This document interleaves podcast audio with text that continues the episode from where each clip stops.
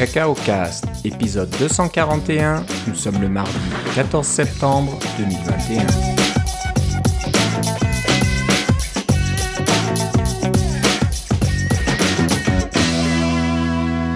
Bonjour et bienvenue à tous dans ce nouvel épisode de Cacao Cast. Comme d'habitude, Philippe Casgrain est avec moi. Comment ça va, Philippe? Ah, ça va très reposé de mes vacances d'été, Philippe.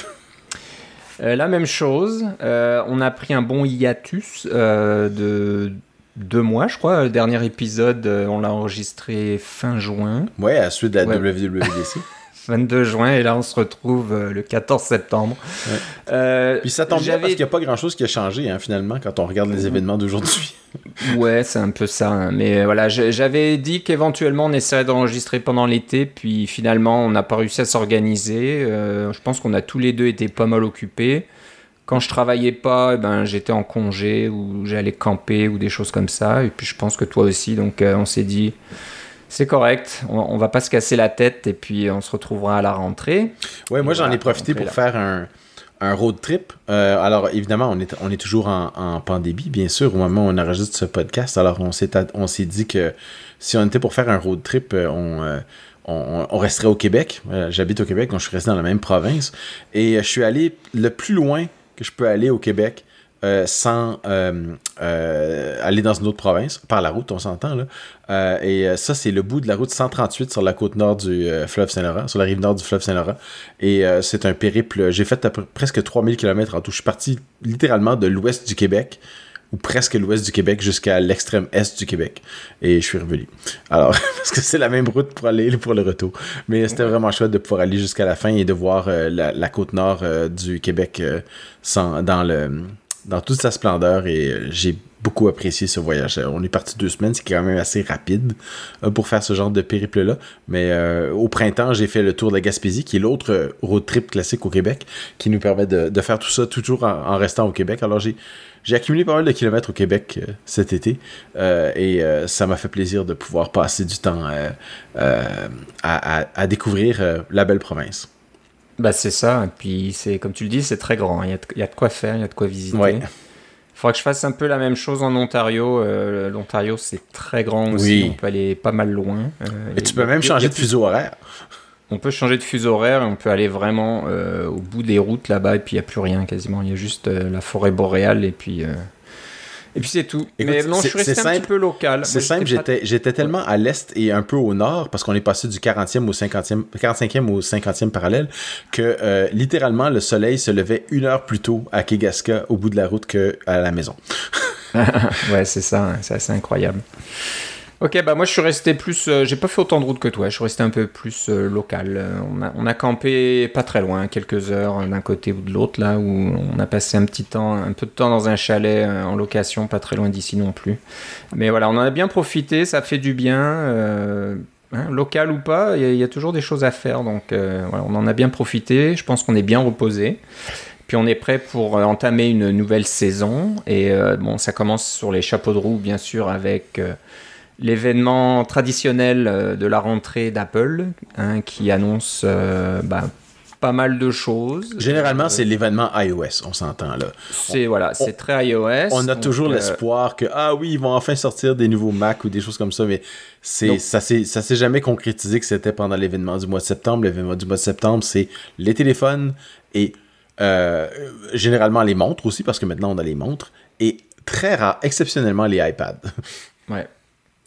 Et voilà, c'est ce qui s'est donc passé. hein. On a des nouveaux iPads, nouvelles Apple Watch, nouveaux iPhones. Euh, donc on va parler un petit peu de tout ça. Euh, je te disais en préparant l'émission que c'est les fameuses années euh, entre les deux, on va dire. Donc il y a un nouveau design, un nouveau modèle qui sort une certaine année, puis l'année suivante, on appelait ça l'année S. hein, euh, on, on- on parlait du euh, 8S, euh, je me rappelle même plus maintenant des, des- du 6S. euh, Je pense qu'on on- on a eu ça, hein, les iPhone 6, 6S et 7.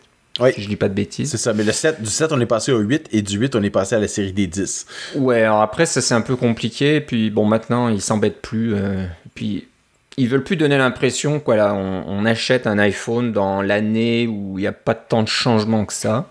Donc ils préfèrent augmenter le numéro, on passe de 12 à 13, donc on se pose plus de questions.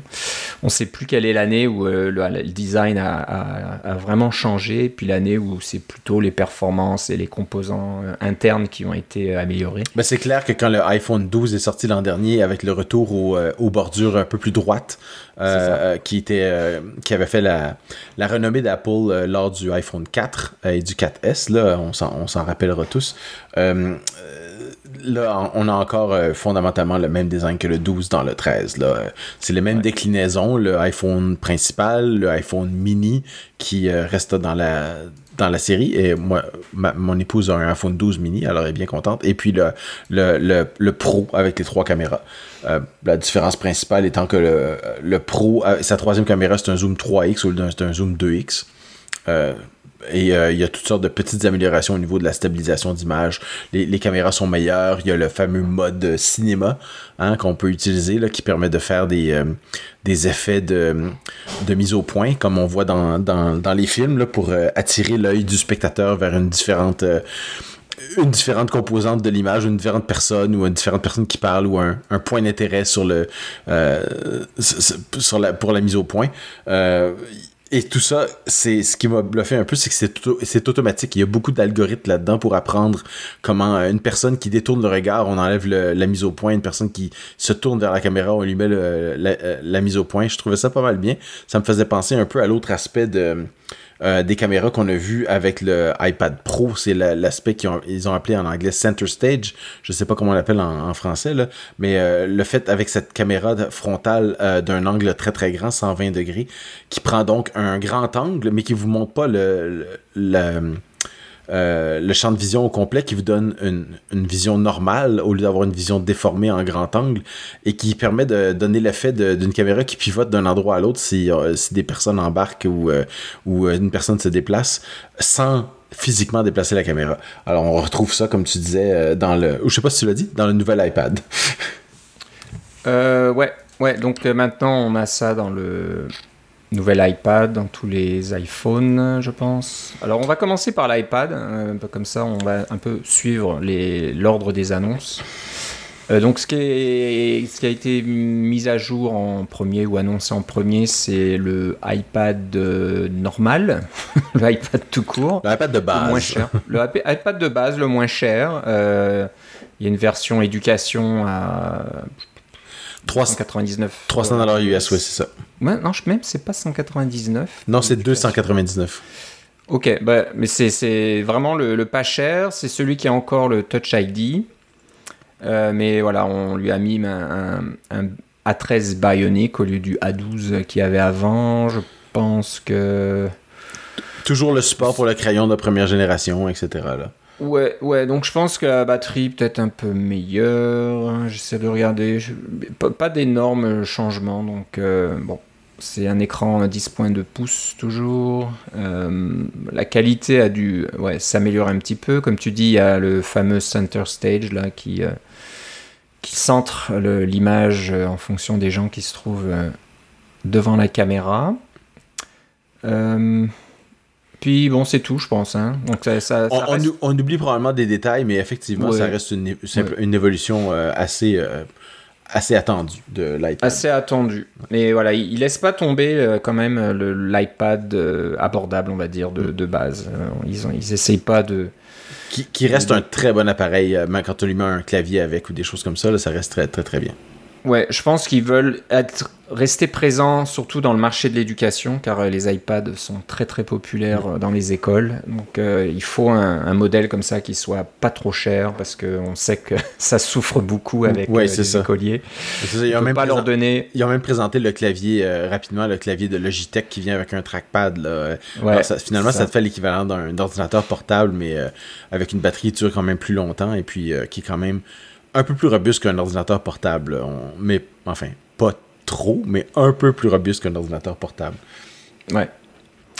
Donc euh, voilà, intéressant. Je pense que voilà, c'est une valeur sûre. C'est toujours là, donc ça c'est une bonne chose. Euh, puis voilà, ils n'ont pas vraiment changé le design non plus. Ça reste euh, assez classique, avec des bordures assez épaisses. mais si on veut quelque chose d'un peu plus moderne, un peu plus intéressant, je pense, c'est le nouvel iPad mini qui, lui, a, eu un, de gros changements. Hein. L'iPad mini, euh, jusqu'à présent, c'était un peu comme l'iPad de base euh, avec l'ancien look, on va dire. Oui, mais ça, ça faisait combien de temps qu'il n'avait pas été mis à jour Au moins deux ans, là? C'était. Facilement, oui. C'est ça. Donc maintenant, le nouvel iPad mini, il ressemble un petit peu à l'iPad Pro. On pourrait l'appeler euh, l'iPad mini Pro ou l'iPad Pro mini. C'est ce que j'ai mis dans les notes de l'émission parce que c'est ce que ça me disait aussi. Écoute, contrairement à l'iPad de base, il fonctionne avec le crayon deuxième génération, euh, qui est le crayon euh, euh, hexagonal avec un support magnétique, un chargeur par induction. Et il y a toutes les... évidemment la nouvelle caméra, on s'entend, mais il y a aussi le support pour les... les écrans True Tone pour te donner la, la, tonalité de l'écran qui va avec la, la, lumière dans la pièce et des choses comme ça. Il y, a, beaucoup de choses dans cet iPad mini. Si vous aimez le format de l'iPad mini, là, qui vont qui vont vous satisfaire. Je pense que c'est une très très bonne mise à jour pour l'iPad mini. Ouais, il, euh, contient le A15 Bionic, c'est le même que sur les iPhones. C'est ça. Euh, la 5G, donc euh, voilà, pas mal intéressant. Donc ça, ça, devient ouais, une, machine quasi pro là. Écoute, est-ce que c'est un iPad mini ou c'est un méga, un iPhone méga? C'est sûr qu'avec la 5G là, je pense qu'on devrait pouvoir passer des appels téléphoniques complètement. ouais numérique. Donc, euh, ouais, le, l'iPhone Pro Max euh, doit être assez proche maintenant d'un iPad mini. Là. Je pense que ça sera peut-être la prochaine étape. Il y a certainement des gens intéressés. La différence quand même, c'est que le iPhone utilise euh, iPhone OS, donc un, un, système d'exploitation qui est vraiment conçu pour les téléphones, pour être tenu en main à, à, à une certaine distance. Et puis le iPad mini utilise iPad OS qui a une fonction différente. Les, les, les, fenêtres euh, ou les différentes euh, euh, présentations sont, sont, vraiment conçues pour être un iPad, mais en plus petit, plutôt que donc le, le, mode côte à côte, par exemple, qui n'existe pas sur les téléphones, va exister sur l'iPad mini je sais pas si vous êtes c'était comme moi, mais moi, mes yeux commencent à faiblir un peu, hein, c'est l'âge. Et puis le iPad mini, c'est plus tout à fait la bonne grandeur pour pouvoir dire que je vais vraiment mhm. l'utiliser au jour le jour. Là, je suis plus revenu au iPad, euh, au iPad ordinaire. Écoute, c'est au point que j'ai récupéré mon iPad, j'ai un iPad Pro première génération. Euh, et puis euh, qui, fondamentalement est l'équivalent du nouvel iPad que qu'on vient de décrire avec le support pour le crayon de première génération, etc. C'est un peu la, même machine. Euh, et euh, ça, c'est la, la, bonne grandeur. Et ma fille qui utilisait cet iPad-là depuis deux ans pour ses études, elle s'est acheté le iPad euh, Pro 12.9 euh, avec le processeur M1 dedans et le nouveau crayon et tout. Et le clavier, pas le, Magic Keyboard, mais le clavier quand même ordinaire. Euh, et tout ça, ça, ça remplace très très bien un, un, ordinateur portable euh, avec plus de batterie, prend moins, moins pesant et euh, on peut dessiner sur l'écran de façon très très réaliste et très, euh, très naturelle. donc je vous, tiendrai au courant de comment ça se passe pour elle pour ses, études. Elle étudie en, design graphique et en bande dessinée, donc c'est quand même très important de pouvoir dessiner et d'avoir une, bonne qualité. elle a fait un an et demi avec mon iPad ordinaire, disons, euh, pro, mais première génération. Et là, maintenant, le sien, elle est bien contente. Je vous, je vous, tiendrai au courant de comment ça se passe. Ouais, ouais, ce serait intéressant de voir euh, comment euh, on utilise l'iPad Pro avec le, le pencil, le stylo. ouais, mais on, fait du graphisme. On s'entend que avec le crayon, c'est quatre fois le prix du, du iPad. On peut acheter trois iPads originaux ben, celui qui vient d'annoncer, le 3 iPad de base avec, avec trois crayons euh, pour le prix de un, euh, un comme celui-là avec un crayon. Alors, euh, mais mais il y a la surface de dessin est beaucoup plus grande et ça, c'est ce qui a fait une grosse différence pour elle. C'est d'avoir la surface de dessin de 12.9 pouces au lieu de 10.2. Mais ça reste moins cher qu'une euh, tablette Cintiq, là, c'est ça, Cintiq? Oui, effectivement. les tablettes professionnelles là, pour dessiner. Je, ne sais pas si ça se vend encore, Bien sûr, mais mon, autre fille, sa, sa soeur jumelle, euh, s'en est acheté une parce qu'elle l'utilise de façon professionnelle et euh, personnelle pour faire du, du, dessin sur un ordinateur. Et ça, c'est le, le, nec plus ultra du dessin au niveau de la qualité. C'est ce, qui est, c'est ce que les professionnels utilisent. Mais comme utilisation portable, on s'entend que c'est pas, c'est pas, la, c'est pas l'idéal. Non, mais c'est ça, c'est de voir un petit peu euh, est-ce qu'un iPad Pro euh, se rapproche suffisamment Mm. euh, de, de ces tablettes spécialisées? Je demanderais, à- je demanderais à ma fille qui fait de, de l'animation, justement, qui a la Cintiq, parce qu'elle, elle a un iPad Pro 12.9 de euh, troisième génération. Qui a, elle a aussi le nouveau crayon, mais c'est la génération juste avant de sa sœur. Alors, je vais lui demander de faire la comparaison entre les deux, laquelle elle préfère et pourquoi. Mais elle a les deux, donc euh, les, deux lui servent. Ok, bah tu nous diras ça la prochaine fois. Euh, donc l'iPad mini intègre aussi le Touch ID, mais le Touch ID qui est en haut de Ouais, l'écran. donc, n'y a euh, plus la place dans l'écran, il est rendu avec euh, presque jusqu'au bord. Oui.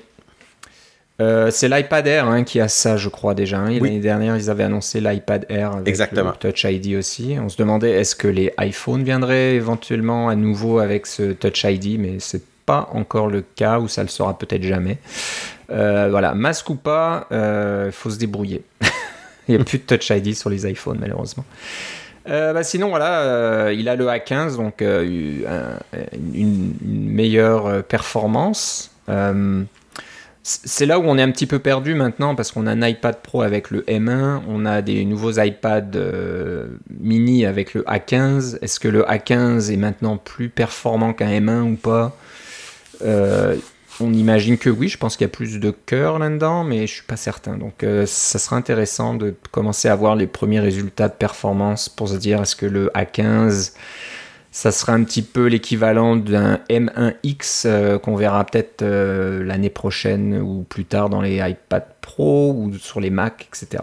Qui sait Donc la confusion commence à s'installer un petit peu. hein, Ouais, ça. Si j'avais, maintenant- si à deviner, je dirais que le M1 est encore plus rapide que le A15 parce que le A15 est Ouais. vraiment optimisé pour être une puce mobile de téléphone. Ça. Euh, alors que l'autre est vraiment plus une puce d'ordinateur de bureau. Mais euh, ça, j'ai pas aucun chiffre pour avancer ça autre que mon intuition. Non, mais c'est ça. Donc c'est dur à voir. hein. Ouais. Ça, ça va, ça va devenir de, de moins en moins clair euh, au fil du temps. Donc euh, bon. Mais t'as raison. J'imagine que les, les puces M euh, n'ont pas de besoin d'économiser autant d'énergie. Quoique, ils en consomment pas beaucoup quand même. Donc, Ouais, euh, c'est ça. c'est c'est vraiment des, des puces A quelque chose qui ont été euh, adaptées, on va dire. Donc euh, le A15. Euh, bah voilà, sinon je pense rien de spécial en plus. Euh, ils ont fait une sorte de, petit, euh, de petite protection euh, folio là, mais euh, il n'y a pas de clavier qui a été annoncé pour le iPad mini. Euh, je pense qu'il y avait déjà un petit clavier qui existait, mais euh, ça n'a pas été mis à jour. Je Ouais, c'est ça, c'est un clavier folio, là, euh, comme le, Ouais. le- le clavier de base. Là. Mais voilà, ils ont refait un, un- un folio, donc euh, une, sorte de, de- de couverture là, euh, encore plus fine qu'avant, puis qui s'a- s'accorde avec les couleurs Ouais. euh, de l'iPad mini. Donc euh, bon, ben ça c'est, je pense que c'était une, une belle mise à jour euh, qui, comme tu le disais, se faisait un petit peu attendre. Et voilà, ça il y a maintenant le iPad mini euh, et à jour, il ressemble à un petit euh, iPad Pro. Euh, donc ça c'est bien. On a toujours un peu peur qu'Apple, des fois, prenne des décisions de se débarrasser de certains formats. Hein, on pourrait se dire, peut-être que le mini, à terme, va disparaître, mais non, il est toujours là, donc ça, c'est une bonne chose. Voilà, je pense qu'on a fait le tour côté iPad. hein. Ouais, oui, Euh, on ça. parlera peut-être de euh, iPad OS plus tard, mais euh, ouais, je pense que c'est un petit peu tout pour les iPads. Mais, mais c'est pas mal, c'est pas si mal. Donc aucune annonce côté iPad Pro. Euh, ça, ça va peut-être être un peu plus tard. ou- Oui, mais oublie pas qu'ils ont changé le iPad Pro avec le M1 déjà au printemps. Ouais, C'est vrai que c'est possible que. Ouais, c'est possible qu'ils changent de, calendrier, on va dire, pour l'iPad Pro. Ça sera peut-être un événement euh, du printemps à partir de. C'est peut-être déjà le cas depuis un certain temps. J'avoue que je ne m'en souviens pas là quand les iPad Pro sont annoncés, mais euh, si le M1 est arrivé au printemps, le M1X ou M2, ça arrivera probablement au printemps prochain. Euh, bon, une autre annonce qu'on attendait bien aussi, c'est la nouvelle Apple Watch. Beaucoup de rumeurs nous montraient des, des modèles en 3D d'une Apple Watch qui ressemblerait, un, pas qui ressemblerait, qui reprendrait un petit peu les, les codes euh, design de l'iPhone. Donc, euh, Avec des bordures tomber- non arrondies puis des choses comme ça. c'est ça, on laisse tomber les bordures arrondies comme il y avait sur euh, l'iPhone 12. Euh, pardon, pas l'iPhone. Euh, 11. Je pense que le 11 était encore arrondi. Oui, exactement. Euh, J'ai un 11 devant moi, il est encore arrondi. Et le 12, comme tu dis, est revenu à ses codes du 4. Mais tu vois, on- moi, moi j'ai vu ça, puis je me suis dit, Hmm, probablement pas, parce que le- la montre est vraiment conçue pour aller directement sur la peau. hein. Alors, euh, Ouais. c'est ça, ça m'aurait surpris d'avoir ces- ce genre de bordure sur une montre. Bah, C'est sûr que voilà, on veut pas quelque chose qui, qui un peu accroche euh, au poignet là, où on, on veut quelque chose de doux qui, tu sais, qui, qui, qui gêne pas euh, euh, Qui est- le- et- les mouvements, on va Et qui est dire. à l'épreuve de tout. qui est à l'épreuve de tout, mais les mouvements, hein, quand vous faites des mouvements, votre poignet, vous, sais, vous pliez votre main un petit peu euh, vers le haut. Euh, si vous avez une bordure un petit peu, pas, pas coupante, mais une bordure un, un peu plus vive, ça sera peut-être pas aussi agréable. Donc, euh, bon, on, on y croyait quand même, hein, ça, ça va être un nouveau design, etc. Et ben non, ils n'ont pas vraiment changé le design en tant que tel, c'est toujours arrondi. C'est toujours le look Apple Watch. Donc ceux qui aiment, euh, ben voilà, vous êtes euh, tranquille. Ouais, et le, et le- fait est que les, euh, les, euh, voyons, les bracelets continuent de fonctionner avec. C'est les mêmes. Ouais. Alors la taille a un petit peu augmenté. hein, euh, on était à 44 Ils ont dit légèrement, mais on, il légèrement. faudra donc, voir. hein. euh, où est-ce que je ne vois pas dans la liste? Je suis pas sur la bonne page. Donc avant c'était 44 mm ou 40. Et je pense qu'on est à 45. Euh, bien sûr, j'ai plus l'information. C'est 45 et 41, quelque chose comme ça. Oui, mais c'est surtout euh, parce que l'écran est légèrement plus grand. Euh, Il va, là, il va être ju- juste un petit peu plus près de la bordure. Et de ce que j'ai compris, euh, la taille du boîtier était euh, presque imperceptiblement la même. Donc, il doit y avoir une différence de trois cheveux là, pour dire la différence. Mais le- comme, comme je te disais, les, les bracelets fonctionnent encore. Ils sont compatibles. Donc, euh, il y a toute la partie insertion et réception du bracelet qui est la même. Donc, ça peut pas avoir changé tant que ça là, Ouais. pour, pour ça. Ce qui a, ce qui a changé, c'est le chargeur qui vient avec, parce que ça, c'est un des produits qui vient avec un chargeur. Il est il est USB-C, donc le- votre, votre fameux fil d'Apple Watch euh, qui vient avec, il doit se brancher dans un chargeur USB-C. Et ils ont augmenté les. euh, euh, pardon, rapetisser les temps de charge. Alors, la même montre va charger plus vite euh, qu'elle chargeait avant et va pouvoir faire plus de. avoir un petit peu plus de batterie puis des choses comme ça. Donc, c'est vraiment une évolution. euh, euh, tu regardes tout ce qu'ils qu'ils mettent, comme, qu'ils ont annoncé, comme ah, le senseur d'oxygène, puis des choses comme ça, le détecteur de chute. C'est toutes des choses qui existent dans la série 6 aussi. Donc, c'est pas, des, pas des super grosses innovations. Mais l'écran est un petit peu mieux. Si vous avez une 6 ça- ou même une 5, ça vaut probablement pas la peine de changer. Il est plus résistant apparemment, euh, pour la, la poussière et aussi pour les chocs, là, avec un cristal sur le dessus pour euh, permettre de, de, de- de résister aux chocs. Mais c'est probablement pas euh, des, des choses qui justifient le, le changement de montre si vous, si vous avez, à moins que vous ayez de... Bon, si vous voulez changer, changez, c'est sûr, là, mais moi, je, je- personnellement, j'ai pas, les- j'ai pas l'intention de changer pour ce genre de montre-là.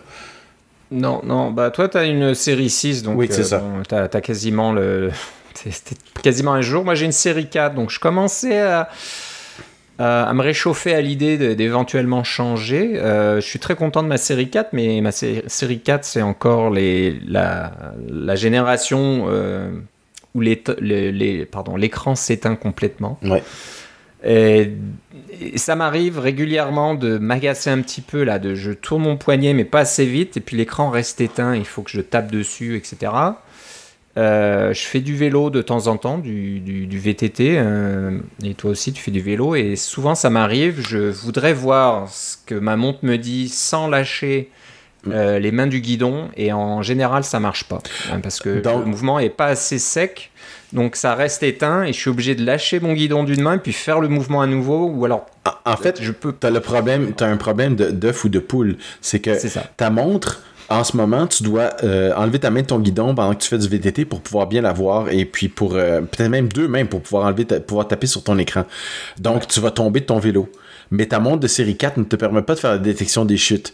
En plus. Donc si tu achètes une montre de série 7, ça va faire la détection des chutes, mais tu n'auras plus, de raison de tomber. Donc Ouais, c'est vrai, c'est vrai. Donc là, je prends des risques juste pour voir euh, l'heure où, j'en suis dans mon entraînement et je me casse la figure. Donc voilà, c'est le seul truc. Euh, sinon, ça- ça- le- la série 4 me suffirait bien. C'est vraiment un des rares cas. C'est quand je suis à vélo, voilà, que je peux pas voir mon écran, mais sinon tout le reste du temps, bah, je tape sur l'écran. hein, J'ai l'habitude maintenant, c'est devenu un automatisme. Euh, donc voilà, je, je, me réchauffe un peu à l'idée d'éventuellement changer de montre, euh, mais je sais pas, elle, est, c'est sûr que l'écran est vraiment plus grand. Je pense qu'ils ils ont dit qu'ils avaient gagné 20% euh, de surface d'écran, la batterie meilleure, on peut la charger plus vite, les performances est-ce qu'ils ont parlé de la puce à l'intérieur? Ils en ont pas parlé, c'est ça. Je, pense que c'est ça doit être très semblable parce que c'est les mêmes senseurs et des choses comme ça. Donc le, le SOC, le, System on a Chip, doit être euh, très très semblable.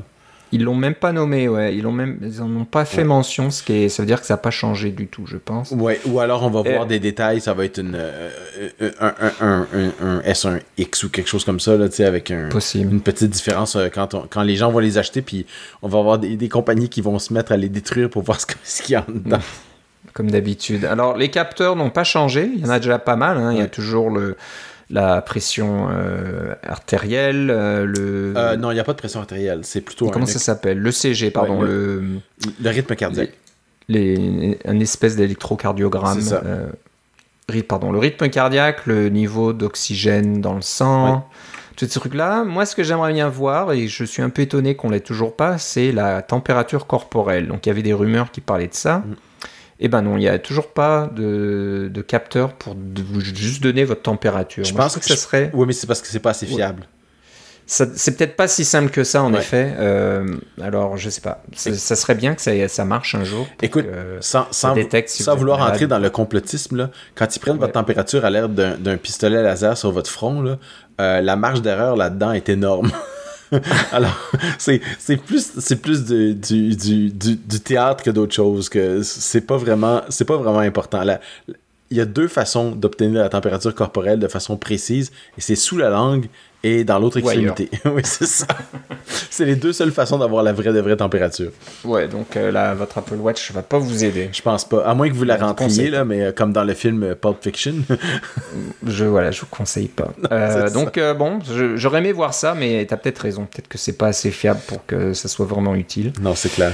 alors je sais pas, on verra. Peut-être qu'on en reparlera. Je craquerai un petit peu et puis.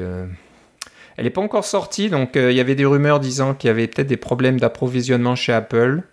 Et je pense que c'est vrai parce que quasiment tous les autres euh, modèles ou les autres appareils qui ont été introduits aujourd'hui, on pouvait le commander à partir d'aujourd'hui, puis il serait livrable euh, vendredi ou la semaine prochaine, très très, très rapidement. Par contre, l'Apple Watch Series 7, on a parlé de cet automne. C'est ça.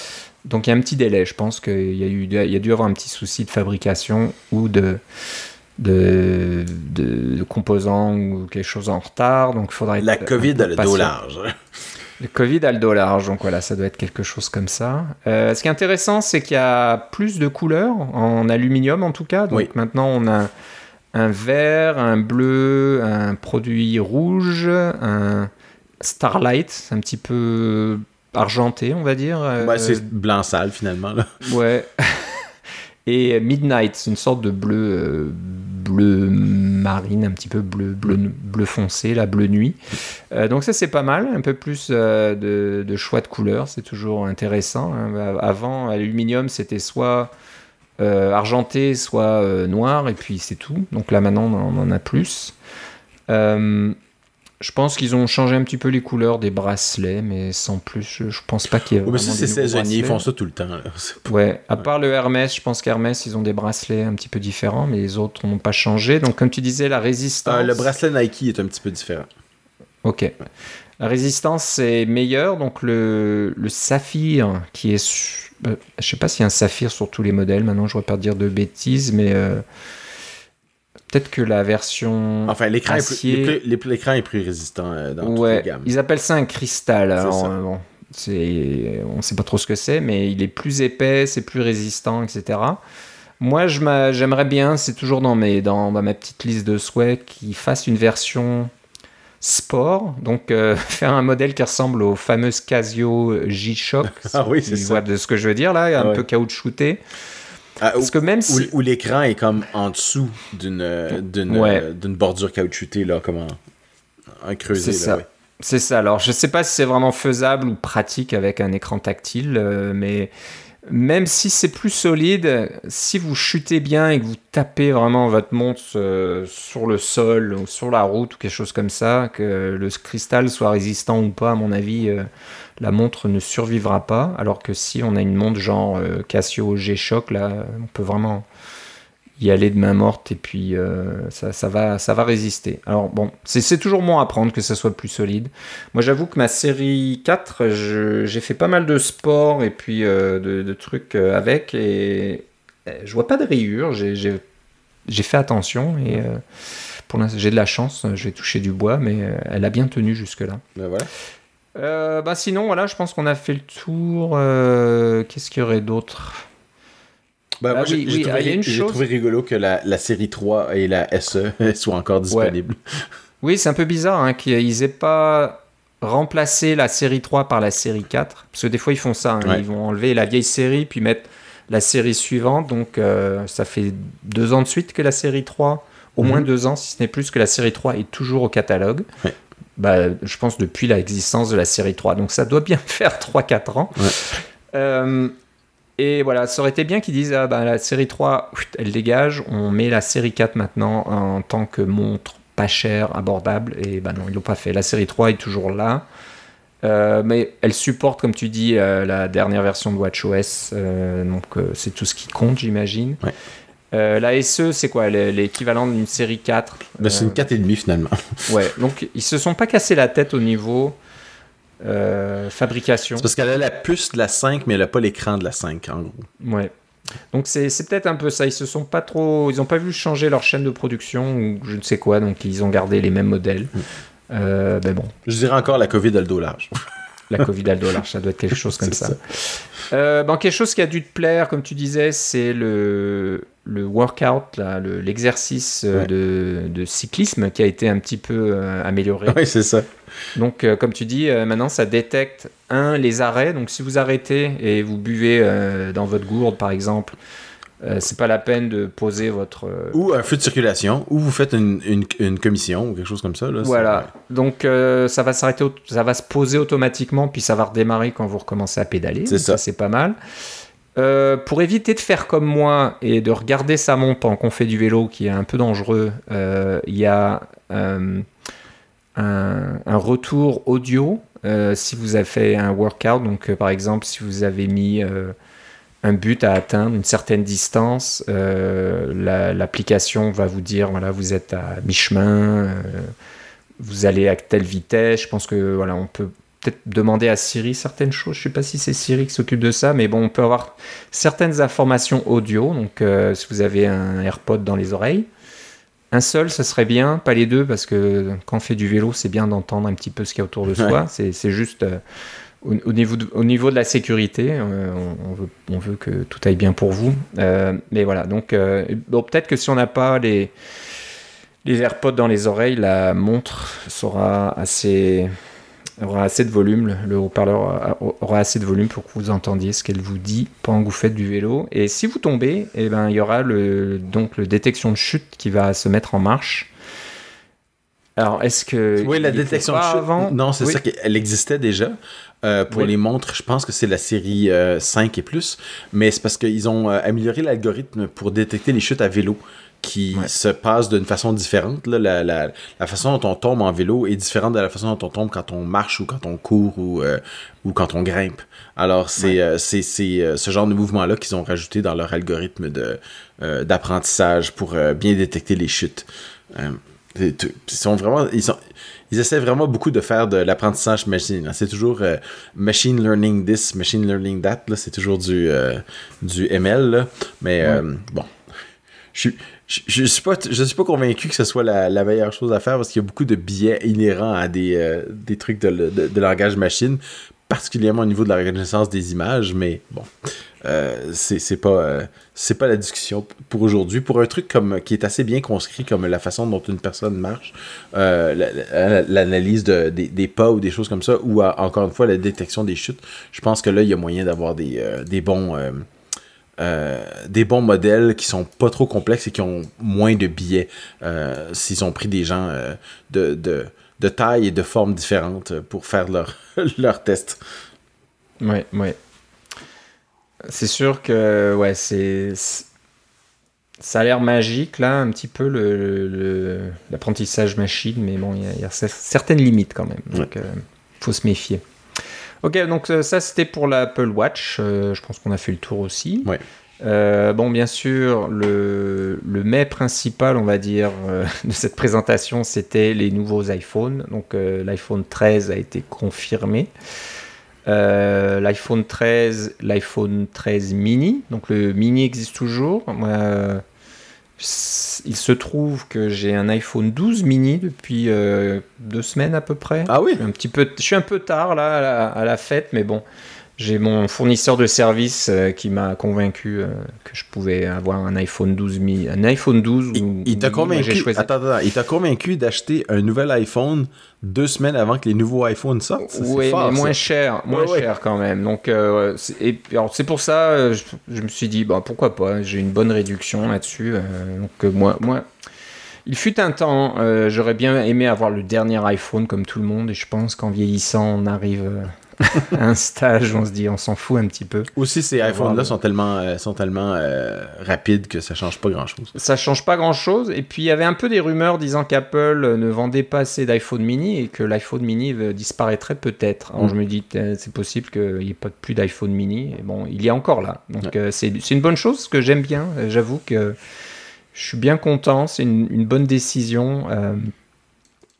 C'est léger, euh, ça prend pas de place dans la poche, euh, ça fait du bien de revenir à une forme euh, plus petite. Et encore, j'ai comparé avec mon vieux iPhone 3GS. Oui, GS, c'est ça que, que j'ai dans mon tiroir, qui est encore plus petit. C'était, ils étaient vraiment tout petits. Il est encore plus petit, mais il doit, il doit peser une tonne, par exemple. Il, était plus lourd, l'écran était vraiment minuscule et voilà, maintenant l'iPhone 12 euh, mini et le 13 mini, là, c'est vraiment super. Alors j'aime bien parce que voilà, on revient à un petit format léger. On avait, J'avais perdu un petit peu euh, l'habitude. On, avait, on a tellement l'habitude maintenant d'avoir une brique dans la poche que mm. ça fait du bien de revenir à quelque chose de plus petit. Mm. Donc pour revenir à l'iPhone 13, euh, donc iPhone 13 et iPhone 13 mini et iPhone 13 Pro. Donc on va commencer par le 13 et le 13 mini. Euh, Qu'est-ce qui a changé? Donc le A15, bien sûr, ça sera plus rapide. Euh, la batterie aussi euh, est améliorée, donc euh, on peut utiliser ces appareils plus longtemps. Ben, Être améliorée dans la mesure où ils ont réduit, le, ils ont augmenté l'espace intérieur pour la batterie, et ils ont réduit pour le reste. C'est ça qui est C'est ça. Donc la batterie, elle a, elle a une forme de L un petit peu. Hein. C'est ça qui est assez rigolo. C'est plus juste un rectangle, ça fait comme un L. Donc ils, ils en ont rajouté un petit peu. Ça veut dire que ils réduisent de plus en plus euh, l'électronique euh, que tout le reste. Euh, plusieurs couleurs. Donc, si vous voulez un, iPhone rose maintenant, ben voilà, il y a, rose, bleu, noir, encore le fameux Starlight, un petit peu blanc doré, puis le produit rouge.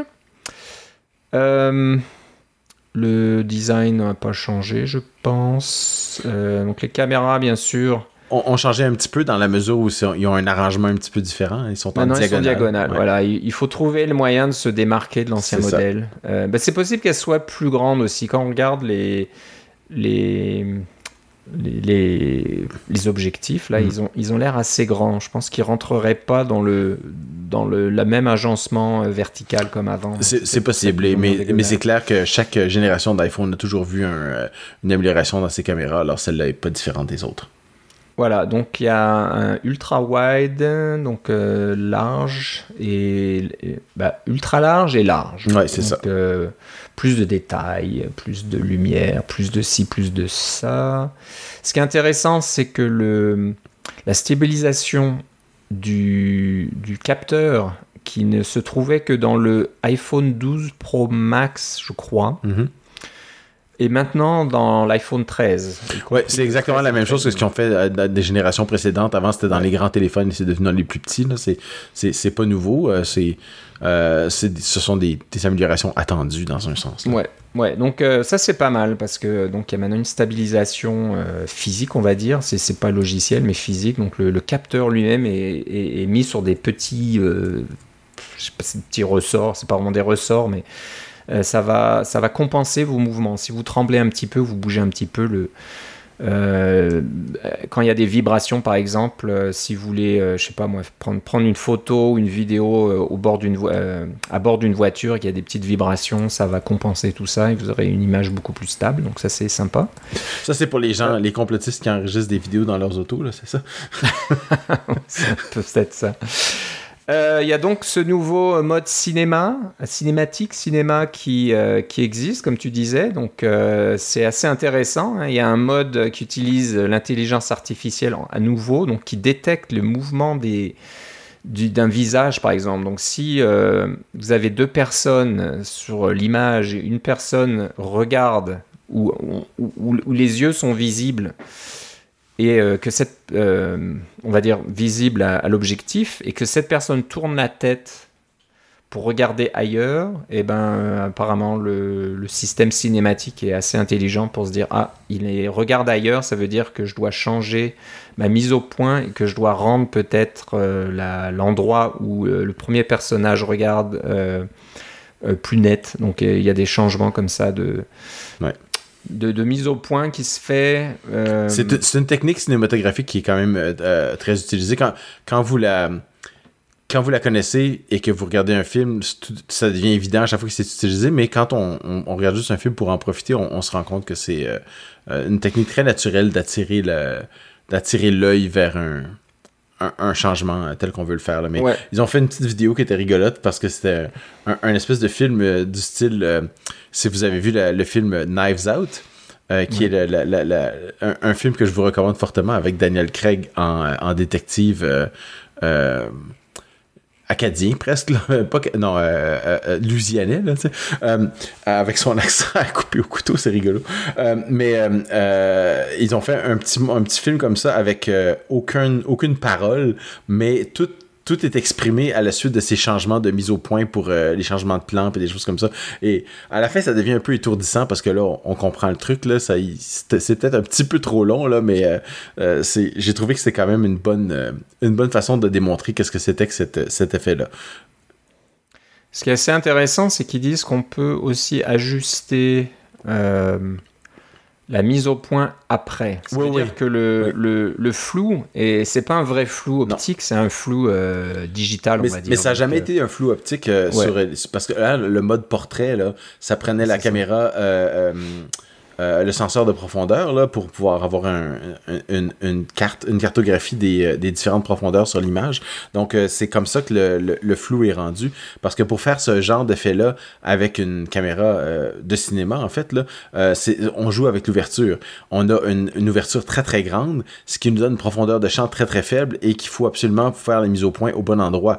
Moi, j'ai une lentille, écoute, c'est pas, pas des farces, s'il y, a pas assez de lumière, si je fais la mise au point euh, sur le, nez de quelqu'un, euh, son oreille peut être floue. C'est à ce point-là, ça, peut être, euh, ça peut être suffisamment proche comme ça quand tu fais des portraits.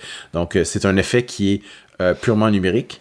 Euh, mais qui est quand même euh, assez bluffant. Et ce que j'ai trouvé bien, c'est qu'on peut le faire évidemment en, mode manuel. On peut choisir nous-mêmes les endroits à mettre au, à mettre au point euh, de façon en, touchant l'écran. Ça a l'air d'être très bien fait parce que quand ils ont dit ah oui et tout est automatique et on a analysé les films des grands cinéastes pour et des grands directeurs photo pour voir comment ils faisaient, j'ai dit oh là là ça c'est pas une bonne idée parce que ça va vous ça va vous mettre en vous allez vous peinturer dans un coin, là, c'est ça que je... Mais là, ah non, il y a un, mode manuel où on peut vraiment choisir euh, nous-mêmes euh, qu'est-ce qu'on veut avoir pour euh, raconter notre histoire, et ça, ça tant mieux.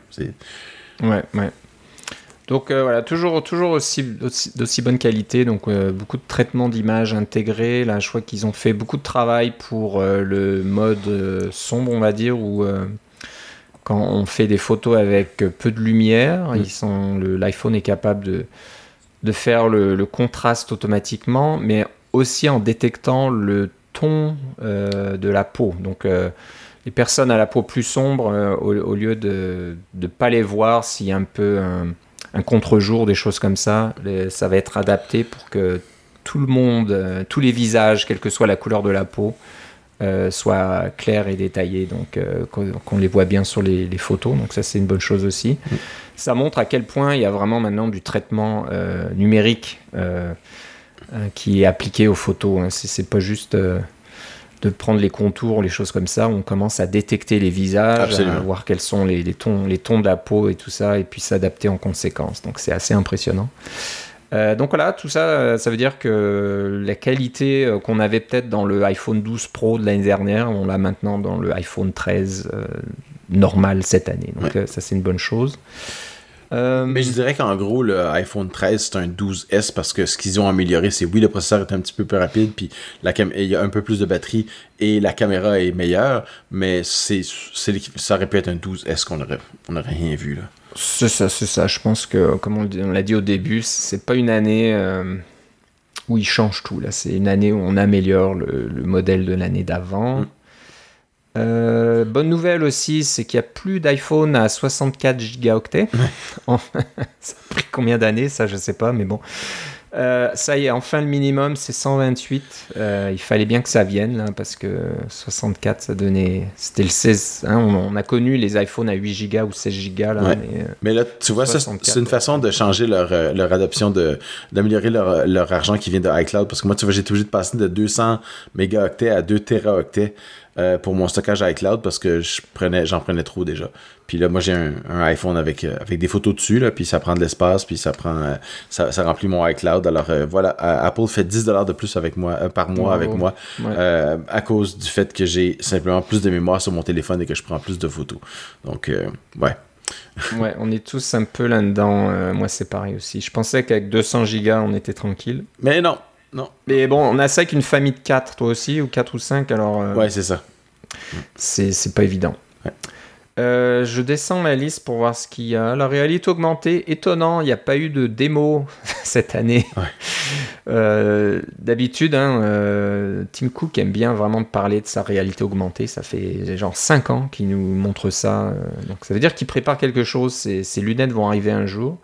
Mais là, il y a, y a- ils en parlent. hein. C'est toujours là, la réalité augmentée. Mais euh, voilà. Écoute, il ne pouvait pas parler de lunettes parce que là, c'est Facebook qui vient de sortir des lunettes de soleil qui sont, à, qui sont surprenamment, à part le fait que c'est Facebook, là, les lunettes sont quand même assez bien faites. Euh, je sais pas si tu les as vues passer, celles-là. C'est des lunettes euh, Ray-Ban. Alors, il y a euh, Ouais. deux, deux ou trois modèles et elles ont vraiment l'air de Ray-Ban standard, mais il y a deux caméras dedans.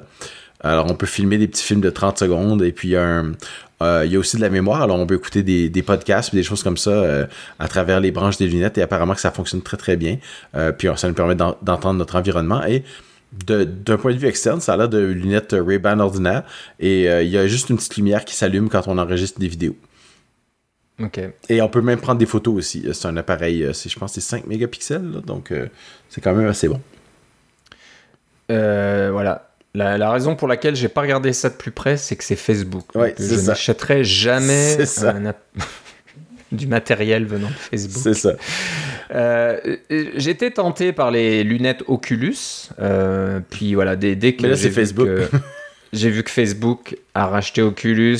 Au début, je disais, Ah, il se passera rien, vous inquiétez pas. Ben non, voilà, bien sûr, 2-3 ans plus tard, vous ne pouvez plus utiliser des lunettes de réalité virtuelle Oculus si vous n'avez pas un compte Facebook ça, associé. Et on commence à avoir des publicités, des machins, des trucs. Donc voilà, c'est plus la peine. Ah, mais Euh, voilà, revenons en à l'iPhone. ça va être vraiment bien, ça. Ouais, ouais. Donc, euh, bon. Intéressant. Donc, euh, voilà, je pense que. euh, Il y a, peut-être d'autres choses euh, dans, dans l'iPhone 13, là, mais je pense qu'on a fait pas mal le tour. La batterie est plus plus puissante, on va dire. Donc, euh, ça, c'est une bonne chose. Euh, Il y avait des rumeurs disant que le MagSafe serait plus plus puissant, on va dire, les, l'aimant- les aimants seraient plus puissants, parce que dans certains cas, c'est un petit peu juste. Ça se- L'aimant ne tient pas autant qu'on voudrait, et rien n'a été annoncé à ce Non, mais il faudra voir quand les pense que- téléphones vont sortir, qu'est-ce que ça veut dire. Là. Ouais, alors est-ce qu'ils l'ont fait sans le dire ou parce que c'est toujours un peu euh, euh, d'accepter sa faute de dire que on a amélioré le MagSafe. Ça veut dire que le modèle euh, iPhone 12 avait un MagSafe qui était trop faible. Donc, ouais, euh, ils ils, pas le dire. ils diront pas, ils présenteront pas comme ça. Ils vont juste, ça va juste être fait, puis euh, Ils vont pas avouer que voilà le MagSafe était un petit peu. c'est ça. C'est comme, c'est comme les claviers de- des, des MacBook Pro. Là. C'est, Ouais. ils, l'ont amélioré de façon silencieuse, ce qui est un- une, un- un- une, un- une acceptation tacite que l'autre n'était pas bon, mais ils vont pas te le dire parce que c'est pas du bon marketing. Ouais, ouais. Donc ça, c'est l'iPhone 13 et 13 mini. Euh, je pense que les prix, ont- c'est pareil. C'est les mêmes prix, en fait, c'est ça qui est surprenant. Euh, Ouais, ils, ils ont rien changé, ils ont pas augmenté, ils ont pas diminué, Ouais. donc euh, bon, on va pas trop se Donc, en- on s'entend qu'en dollars constants, ça coûte moins cher. Parce que y a, normalement, avec l'inflation, ça aurait pu coûter plus cher, mais non, c'est le même prix. C'est ça. Euh, par contre, l'iPhone 13 Pro, euh, intéressant. Euh, en- bien sûr, l'iPhone 13 Pro, comme on disait, c'est des meilleures caméras. Donc euh, voilà, les caméras que vous avez dans l'iPhone 13 Pro euh, cette année, vous l'aurez dans l'iPhone euh, 14 l'année prochaine, si vous êtes patient. Donc là, on a trois caméras, bien sûr, comme l'iPhone euh, 12 Pro. Je me souviens pas. Alors, toutes les toutes les descriptions de caméras, ce qu'elles font de mieux, etc. Je, je- là, j'avoue que je. suis Euh, pas non, mais regarde, tout ce que tu as besoin de dire à nos auditeurs, c'est que les Ouais. caméras sont un petit peu meilleures que ce que c'était avant. Elles sont meilleures et je pense qu'elles sont un peu plus protubérantes Ouais. Ah, qu'avant. hein. Elles dépassent Mais encore c'est ça, plus. c'est toujours un petit peu plus. tu sais. Il y a Ouais, toujours une ouais. petite amélioration. C'est correct. Parce qu'ils ils ont besoin. Il y a, y, a, y, a, y a quand même toujours des. Euh, comment on appelle ça Des lentilles à l'intérieur. Et il y en a un paquet. hein, quand on regarde le- le- l'explosé un petit peu là, du, de l'objectif, il y a, peut-être une dizaine de lentilles là-dedans. Mm. Et c'est sûr que de mettre ça à l'intérieur d'un iPhone, ça devient de plus en plus compliqué. Donc. euh, il fut un temps, on se disait, oh là là, l'objectif dépasse un petit peu, mais là aujourd'hui, euh, plus personne le remarque, je Mm. pense. Et puis Apple se gêne plus. On se dit, ok, allez, on va rajouter un millimètre de plus. Ouais. euh, tout le monde s'en fout un petit peu. De toute façon, tout le monde met un étui autour et ça change rien. Ouais, ouais. Donc euh, là, ça y est maintenant, c'est le, le, le module caméra déjà sort un petit peu de l'arrière de l'iPhone et il est déjà un petit peu euh, en surimpression, on va dire. Et en plus, maintenant, les caméras sortent du module elles aussi. Donc euh, bon, je sais pas, ça rajoute. Quand on regarde l'iPhone 13 Pro de côté. On a l'impression que la partie qui sort pour le module de caméra, c'est la moitié de l'épaisseur de l'iPhone quasiment. Ouais. Euh, peut-être que je me trompe, mais c'est l'impression que ça donne. Mais qu'est-ce que tu veux? Les lois de la physique sont ce qu'elles sont. La longueur d'onde de, d'un fo- de, Ouais. de la lumière visible, ça, ça va pas changer ça. Non, donc euh, voilà, faut pas abuser, faut, faut pas abuser non plus d'avoir des iPhones de plus en plus plats et puis d'avoir quand même une aussi bonne optique. Ouais. Euh, donc voilà, euh, l'iPhone euh, 13 Pro a le A15 aussi, comme l'iPhone 13, donc ça c'est la même chose. Euh, euh, un chose, une chose intéressante qui est nouveau cette année, c'est qu'on peut faire de la macro photographie et puis des, des vidéos macro, donc on peut euh, vraiment euh, s'approcher du sujet à à peu près 2 cm. Donc euh, vous approchez à 2 cm et puis l'iPhone sera toujours capable de faire le focus euh, sur les images. Donc ça c'est pas mal. Hein, on peut, il montre des exemples de, d'images de pétales de fleurs, des choses comme ça, vraiment très proches et c'est très joli. Donc voilà, si ça vous intéresse de faire de la macro euh, photographie vidéo, euh, bah, vous pouvez le faire maintenant avec cette version-là. Il y a toujours le mode de nuit qui existe. Je pense qu'ils ont ils ont rallongé le, le temps d'exposition pour faire des photos la nuit. euh, Ben, ça vient un peu avec le stabilisateur d'image, en fait. C'est ça je pense que ça aide. Et puis si vous mettez... Ils conseillent, ils l'ont bien dit dans la keynote, si vous mettez l'iPhone sur un trépied, euh, vous pouvez donc euh, avoir des longues expositions. J'avoue que j'ai fait ça le week-end dernier au camping. J'ai dit, tiens, je vais essayer euh, mon nouvel iPhone 12 mini en mode nuit. Puis j'ai pris une photo du ciel. Et bon, ça marche. Hein. euh, Je, crois que j'ai laissé 10 secondes. Mais comme c'était pas sur un trépied, euh, voilà, c'est un petit peu bougé. C'était légèrement flou. Mais on voit quand même la Voie lactée. J'étais assez content. C'est la première fois que j'ai réussi à faire ça avec un iPhone. Mm. Mais il faudrait que j'essaye la prochaine fois de mettre ça sur un, un- un trépied ou quelque chose euh, de plus stable. Euh, là, je descends de la longue liste. Euh, Qu'est-ce qu'il y a d'autre? Il y a Ouais, aussi mais- le mode cinématique, bien sûr. Ouais, c'est ça. Mais ça, c'est tout, ça- tout ça, c'est ce qu'il y a de nouveau dans l'iPhone. Comme je te Ouais. dis, en résumé, il est un petit peu plus rapide, il y a une petit peu meilleure caméra. C'est ça. C'est un 12S.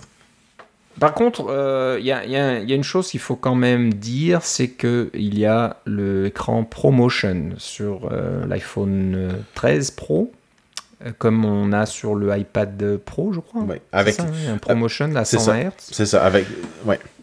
Alors, je suis un petit peu étonné parce que euh, il y avait une autre rumeur disant que le nouvel iPhone aurait peut-être un écran euh, toujours allumé. Donc, euh, comme on, on a sur l'Apple Watch, si je dis pas de bêtises, l'Apple Watch peut baisser son taux de rafraîchissement pour être très bas et pour consommer peu d'énergie et de pouvoir quand même afficher quelque chose. Donc c'est sûr que quand on voit un écran ProMotion qui peut changer le rafraîchissement d'écran, passer, il, donne des exemples, hein. on passe à 10, 10 euh, images secondes jusqu'à 120, euh, bon, on s'est dit, bah tiens, peut-être qu'il pourrait laisser l'écran allumé, euh, mais non. rien été annoncé à ce niveau-là, c'est pas, pas prévu. Mais on se dit que voilà, la technologie est là, l'écran est là, donc il leur manque plus que faire une petite mise à jour logicielle peut-être pour que vous puissiez au moins avoir l'heure qui reste affichée sur votre iPhone en tout temps, en peut-être est-ce que ça viendra avec une mise à jour ou est-ce qu'il faudra attendre l'iPhone 14 qui sait? Euh, Donc ça c'est un changement intéressant. Euh, donc le, promotion qui s'adapte en fonction de ce que vous faites. Donc ça c'est c'est pas mal hein, comme technologie quand on y pense qu'en fonction de ce que vous faites à l'écran et de ce que vous affichez, le, rafraîchissement de l'écran va être variable. Donc euh, vous économisez de l'énergie tout en gardant une bonne qualité de l'image à l'écran. Donc ça c'est sympa. Euh, nouveauté aussi, c'est que bah, qui dit euh, pro euh, dit stockage plus important. Donc maintenant, on a un modèle avec 1 teraoctet. On n'arrête pas le progrès. pour toutes, les, toutes, vos vidéos 4K HDR avec la, profondeur, etc. D'après ce qui montre maintenant, il y a des, metteurs en scène d'Hollywood hein, qui filment avec des iPhones. Mm. Mais c'est pas faux. Hein. Je pense qu'il y, a des courts métrages qui ont été filmés euh, complètement avec des iPhones. Et ben là, ils vont être servis. Non seulement ils peuvent euh, filmer euh, un peu tout, et en plus ils peuvent stocker toutes leurs vidéos sur un, mm. iPhone. Donc c'est assez, assez fou. Mais la plupart des gens vont faire des vidéos TikTok. et ce sera voilà, des vidéos TikTok pas, très, pas vraiment intéressantes avec tout ça. Bah voilà, je pense que. Est-ce qu'on a oublié quelque chose? Non, je pense que c'est tout aussi avec l'iPhone. Donc, je pense que c'est une, bonne mise à jour hein, de, la gamme, mais c'est pas renversant. C'est pas voilà ceux qui s'attendaient à quelque chose de, de, qui change beaucoup plus euh, ont été un petit peu déçus. Et voilà, si vous êtes sur le marché, vous devez changer un iPhone un, peu plus ancien, ça, reste un, bon appareil. Si vous êtes comme moi, que vous êtes sur un iPhone 12, et eh ben vous êtes tranquille pendant un ou deux ans.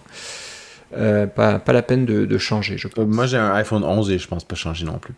Ouais. Donc, euh, une chose qu'on a oublié dans notre liste, c'est qu'Apple a commencé par parler de Apple TV Plus. Euh, des changements sur bah, des changements des renouvellement de séries comme Ted Lasso. Euh, ils ont parlé de Foundation qui va sortir au mois d'octobre, je crois. Ouais, mais euh, moi, je ne l'avais pas mis dans la liste parce que je trouvais que ça avait trop l'air d'une. Pas comme si tout ça, c'est pas une publicité, mais celui-là, c'était vraiment une publicité. C'est un peu, voilà, c'était un peu une publicité. Donc euh, voilà, ils ont montré quelques films supplémentaires là qui vont arriver. Mais bon, c'est toujours pas une offre énorme. Hein, mais si vous avez Apple TV Plus, et j'ai Apple TV Plus, je paye pour, euh, toutes ces affaires-là, vous les avez déjà, vous les avez déjà vues en ligne. Alors, c'était pas vraiment nouveau à ce niveau-là, c'est pour ça. Non, non. Il euh, y a ça, et puis euh, ils ont parlé aussi de Apple Fitness Plus. donc, je pense qu'il y a des.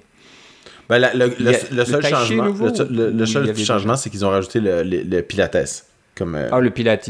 mais le Tai Chi, il y avait déjà du Tai Chi, non? Euh, Non. Je me trompe. Ah non, non c'est pour l'Apple Watch. Ouais, c'est ça. Oui. Il y, a, il y a le workout Tai Chi. Ouais, mais euh, c'est pas, pas sur euh, Apple Fitness Plus, non. Non, ok. Donc voilà, ils ont parlé. Ça, ça faisait ouais, très publicité, là. C'était pas vraiment intéressant. C'est pour ça qu'on n'en parle pas vraiment. Euh, bon, voilà, ça, ça, finit un petit peu le tour euh, de l'événement aujourd'hui. Ouais, la chose qu'ils n'ont pas dit pendant l'événement, c'est quand est-ce qu'ils allaient sortir euh, iOS 15, iPadOS 15, WatchOS 8 et tvOS 15, 8, je sais pas, la nouvelle version.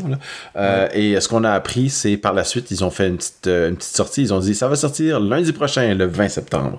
Alors l'événement avait lieu le 15 et le pardon le 14 et le, le tout sort le 20. Donc c'est c'est mieux que l'an dernier ou c'est sorti le lendemain de l'événement?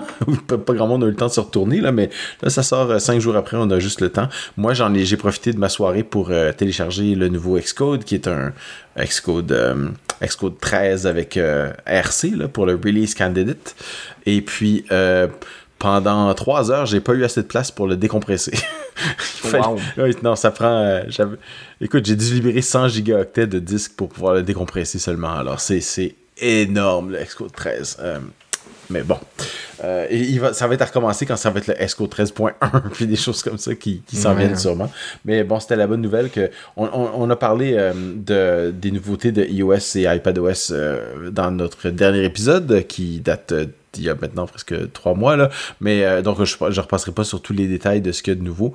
Euh, tout ce que je vais vous dire, c'est que moi, j'avais même installé la bêta sur mon, mon, téléphone perso parce que ici, on a eu le, le code vaccinal QR qui est devenu une, euh, un, un, un must dans bien des, euh, des endroits où on, on, ne peut, on ne peut pas aller sans notre code euh, vaccinal, notre, code QR de vaccination.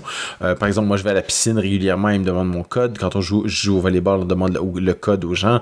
mais il y a, évidemment, il y a plein de places où on n'en a pas besoin. Là.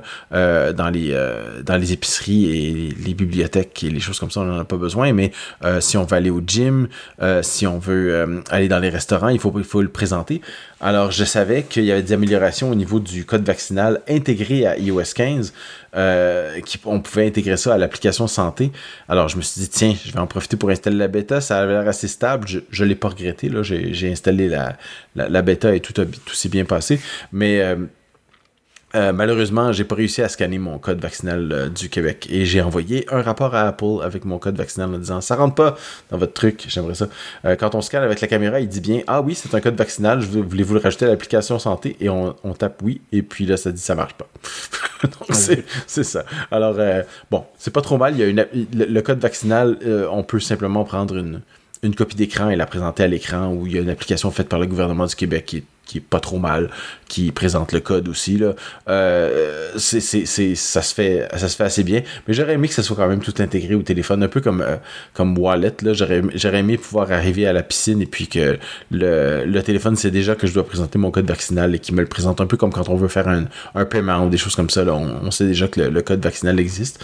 Mais bon, euh, ça n'était pas le cas pour le Québec. C'est peut-être le cas ailleurs. J'ai entendu dire que ça fonctionnait correctement avec euh, les codes vaccinaux en Californie. Et là, je me suis dit, tiens, c'est pas surprenant que ça marche bien avec les trucs de Californie. c'est ça. ça euh, marche mieux en Californie. Ouais, c'est ça. Ah oui, Autour de Cupertino. Hein. C'est ça. Et puis la, la, la, température est toujours belle. Il y a du monde qui chante, il y a du monde qui joue du violon dans le désert. C'est vraiment bien là.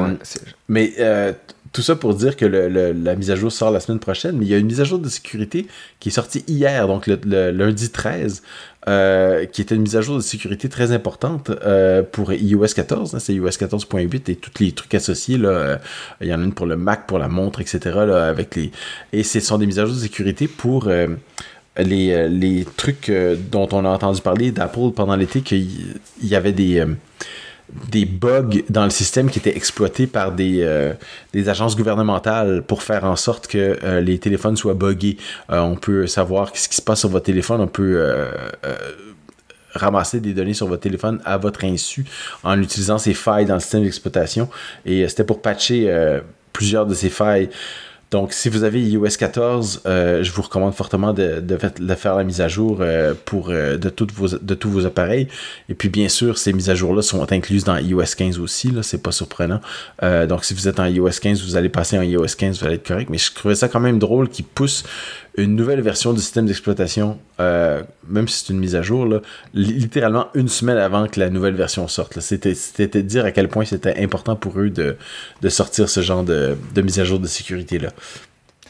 Oui, bah, il se trouve que en plus c'était une faille qui était euh, exploitée par des gens mal intentionnés. Mmh. Hein. C'était souvent des gouvernements qui voulaient espionner soit des journalistes, soit des activistes. Mm. Et euh, voilà, euh, ils, ont, ils ont découvert euh, cette faille, je crois, en, analysant le, un téléphone d'un activiste qui avait été piraté de cette façon-là. Je pense qu'Apple voulait qu'on en parle, au lieu que ça soit un petit peu...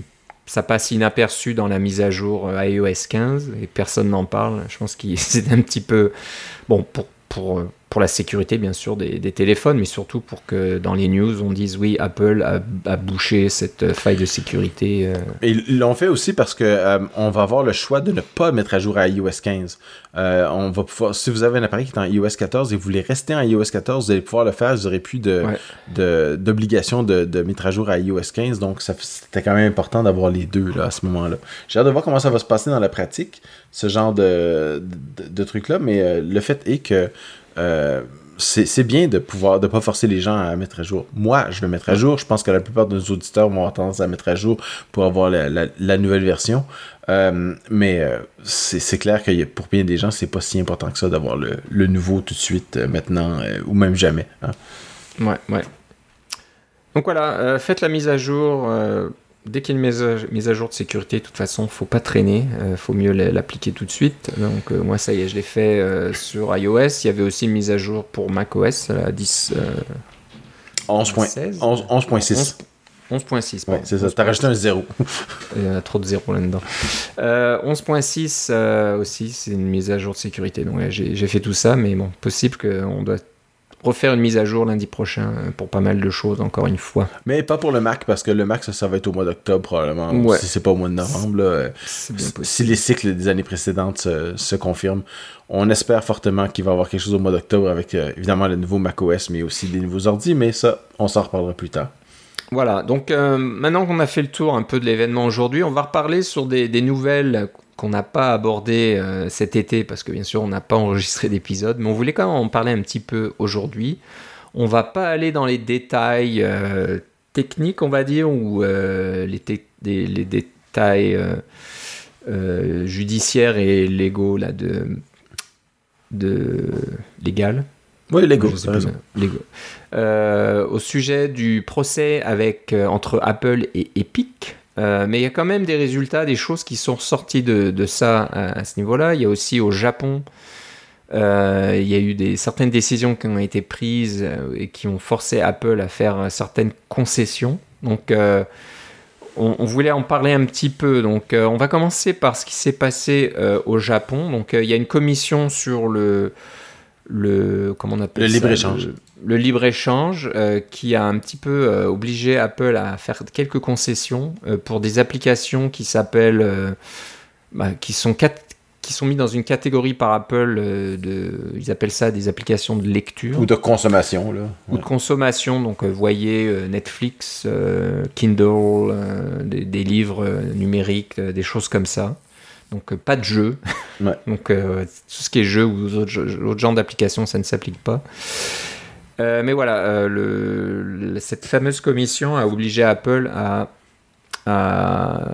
permettre aux développeurs de mettre un lien dans leur application vers le site web qui permet de gérer le compte de l'utilisateur en dehors donc de l'App Store. Moi, je pensais que c'était aussi pour les paiements, mais non, pas au Japon. Euh, c'est vraiment pour gérer euh, le compte d'un utilisateur. Euh, j'ai l'impression que ça, ils vont faire ça, ils, vont faire ça, ils vont faire ça à, travers le monde pour simplifier les choses. Mais le fait est que c'est une loi du Japon euh, qui s'en venait, qui a, qui a euh, forcé la main d'Apple un petit peu. Il y a des, des, trucs qui se passent en Corée aussi, en Corée du Sud, avec ce, ce genre de, de règlement-là. Corée du Sud, c'est le pays de Samsung, alors on se demande pourquoi ça se passe là aussi. Euh, mais ce que j'ai trouvé intéressant là-dedans, c'est que au travail, on a plusieurs applications iOS hein, pour, pour, des restaurants et des choses comme ça. Et on a eu des... dans, les, dans les mois précédents, on a eu des, des, des rejets de, du App Store pour dire, ah, vous avez un lien ou euh, quelque chose dans votre application qui permet de sortir de l'application et d'aller sur votre page d'inscription ou pour euh, se créer un compte ou pour modifier les données de son compte et des choses comme ça. Et ça, vous pouvez pas. On a dû enlever ces genres de liens-là. Euh, ça revient... C'était comme un peu, plus, un peu plus sérieux dans les derniers mois, alors qu'avant, le lien était comme un, un peu... Pas, pas tant qui était caché, mais qui était euh, était innocent dans un sens. Il n'y avait rien de malicieux là-dedans. Là. Euh, le, le, logiciel lui-même est gratuit.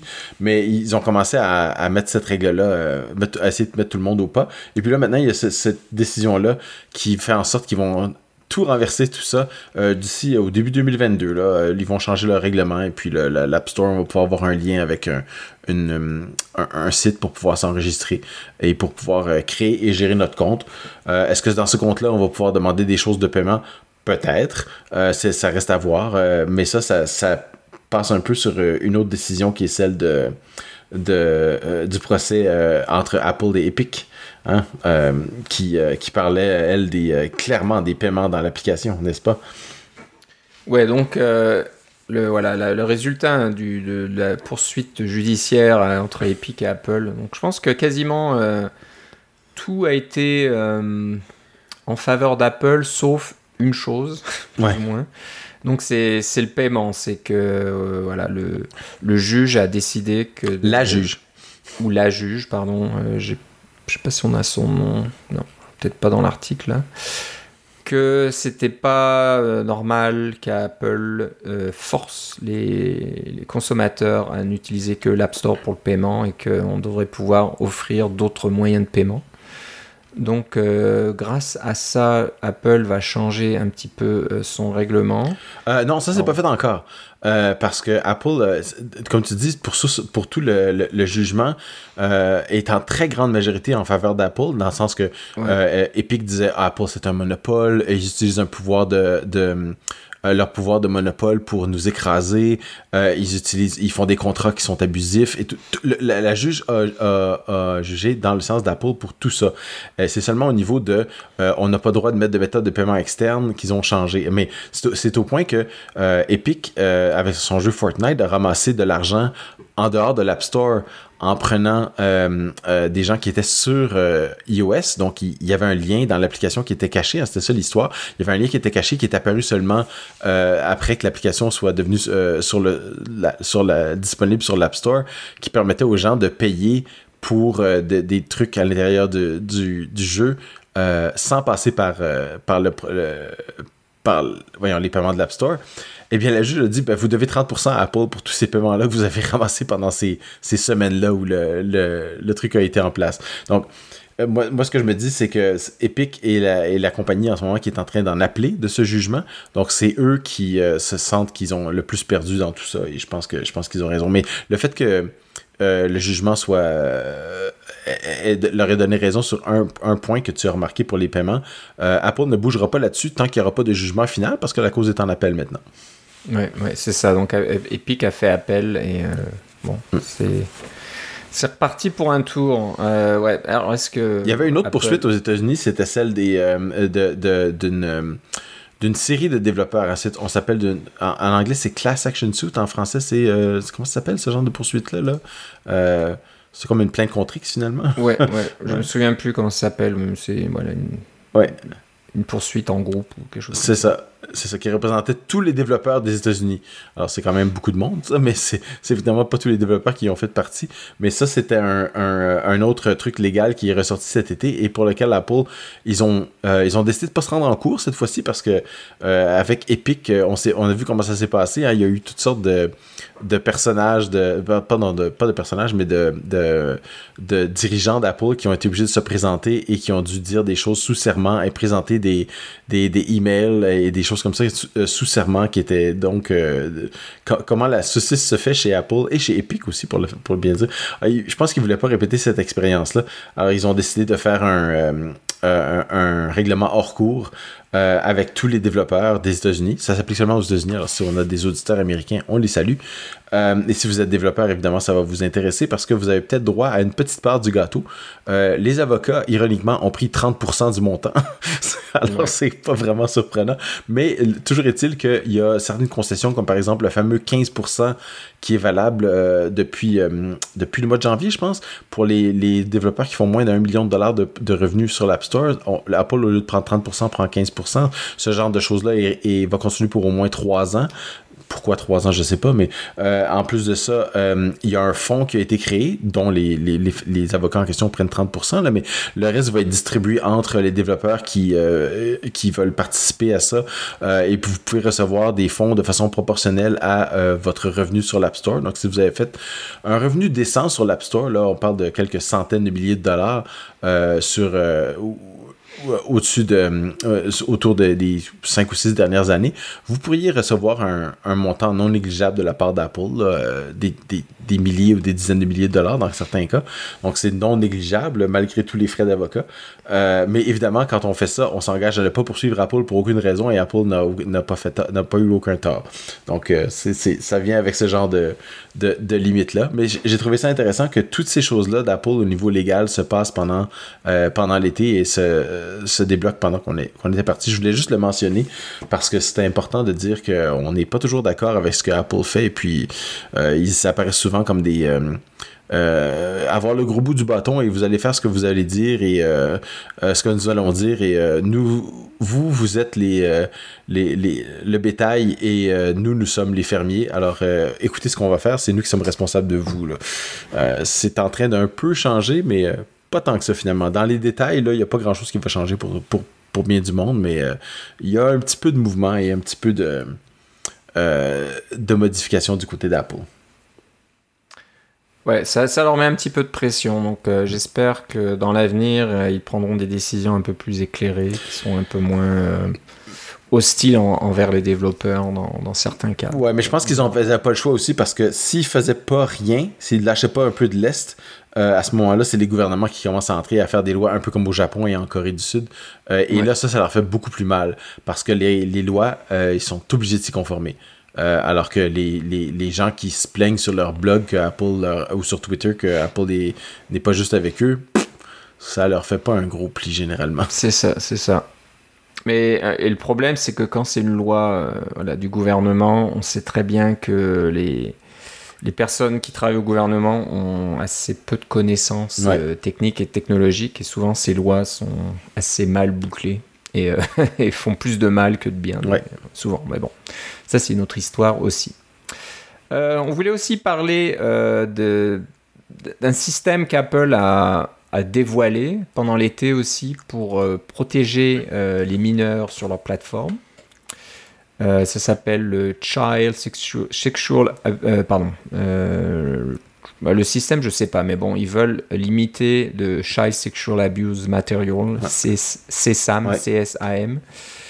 Euh, de se propager sur leur plateforme. Donc Apple a, montré et je pense a détaillé assez euh, euh, d'une façon assez, technique là. Oui, ils ont donné beaucoup de détails techniques effectivement. Mais c'était plus une annonce ou un plan de ce qu'ils voulaient faire. Ça veut pas dire que c'est en place et que ça y est, si vous mettez iOS 15, boum, vous avez ce truc-là qui, qui, est en place. Hmm. Il y a marqué, cette, ça viendra dans une mise à jour plus tard cette année. Euh, pour les comptes euh, qui sont les comptes famille euh, sur iCloud, mm. pour iOS 15, iPadOS 15 et macOS Monterey. mais bon, ça c'est pas sûr, donc on verra si. ils viennent, ils ont, ils ont reculé tout récemment sur le, le, le, le temps, de, voyons, la date de, livraison de ce produit-là. mais effectivement, comme tu dis, c'était vraiment un, un, une démonstration de la technologie qui pouvait être utilisée en gros, d'un haut niveau, il y avait deux volets dans cette technologie-là. La première, c'est comme tu l'as dit, c'est le CSAM. Euh, vous avez une façon d'identifier des images qui représentent la pornographie juvénile, qui est identifiée par le Centre euh, de, de, recherche sur la pornographie juvénile, qui est le seul organisme autorisé aux États-Unis à posséder ce genre d'images-là, euh, parce qu'ils font des... ils s'en servent pour les, des, à, des fins... pour poursuivre les criminels et les pédocriminels, etc. donc, ils ont il y a moyen de d'obtenir euh, un indice sur une image, un code sur une image qui est unique à l'image, même si on modifie l'image, qu'on la change en noir et blanc, qu'on la tourne, qu'on la, enlève des morceaux, euh, le code reste le même. Et c'est un peu une espèce de petite euh, empreinte digitale pour cette image-là un, code numérique. Et si votre, vous avez des images qui fonctionnent avec ce code numérique, qui matchent avec ce code numérique-là dans votre téléphone, euh, si vous faites un backup sur iCloud, euh, vous allez avoir, vous pouvez avoir euh, ce qu'on appelle un match comme ça. Là. Et quand vous avez une trentaine de ces, euh, de ces matchs qui permettent de, comparer les, ces choses-là, euh, il y a un humain qui est averti chez Apple qui va aller voir des versions basse résolution de vos images pour confirmer que vous êtes, vous êtes en possession d'images non permises. Et puis, à ce moment-là, les autorités sont alertées, etc. Je me rappelle plus des détails, là, mais toujours est-il que la, la, technologie était là pour que Apple fasse une, une intervention. Ça, c'était le premier volet. Le deuxième volet, c'était un, un appareil, un apprentissage, euh, voyons, quelque chose qui fonctionne directement sur votre téléphone. Si vous êtes un enfant dans une famille et que vous avez un téléphone, euh, le, le, téléphone peut faire de l'apprentissage machine, utiliser son apprentissage machine pour découvrir si vous envoyez des photos, euh, disons, non désirées, que votre parent voudrait pas que vous envoyiez, des photos, comme on dit, euh, où vous montrez des parties que normalement vous cacheriez avec un maillot de bain. Hein. C'est ça, la façon euh, facile d'expliquer ça aux enfants. Euh, ou que vous avez vos messages que vous envoyez ont une connotation qui n'est pas celle qu'un enfant de 9 ans devrait avoir, par exemple. Alors, ils utilisent l'apprentissage machine sur votre appareil pour faire ça. Et dans le cas où il y a un soupçon ou quelque chose comme ça, c'est le parent qui est responsable, qui est alerté. Alors, dans les deux cas, je comprends d'où l'intention vient. On veut protéger les enfants qui peut être contre ça, dans un sens.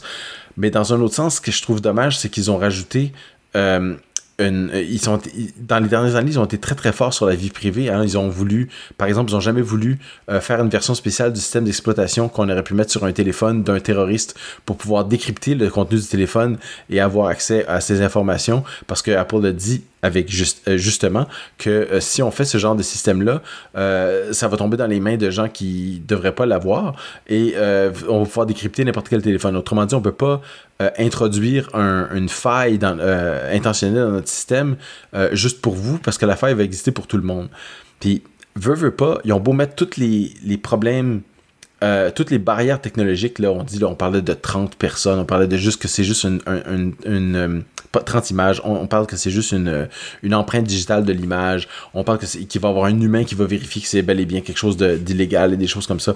on, on, a beau mettre toutes ces barrières technologiques-là, le fait est que le, la technologie maintenant existe pour pouvoir faire en sorte que votre téléphone, même si ça reste sur votre téléphone, que par exemple, c'est de l'apprentissage machine sur votre téléphone qui fait en sorte que ça détecte que votre fille de, de, 13 ans envoie des, images osées à son, copain, euh, ça reste que c'est votre téléphone qui vous espionne et il y a un, une faille dans votre téléphone ou une faille dans le système de, de, vie privée qui doit être faite pour que ce genre de truc-là fonctionne. Et c'est ce qui m'inquiète plus.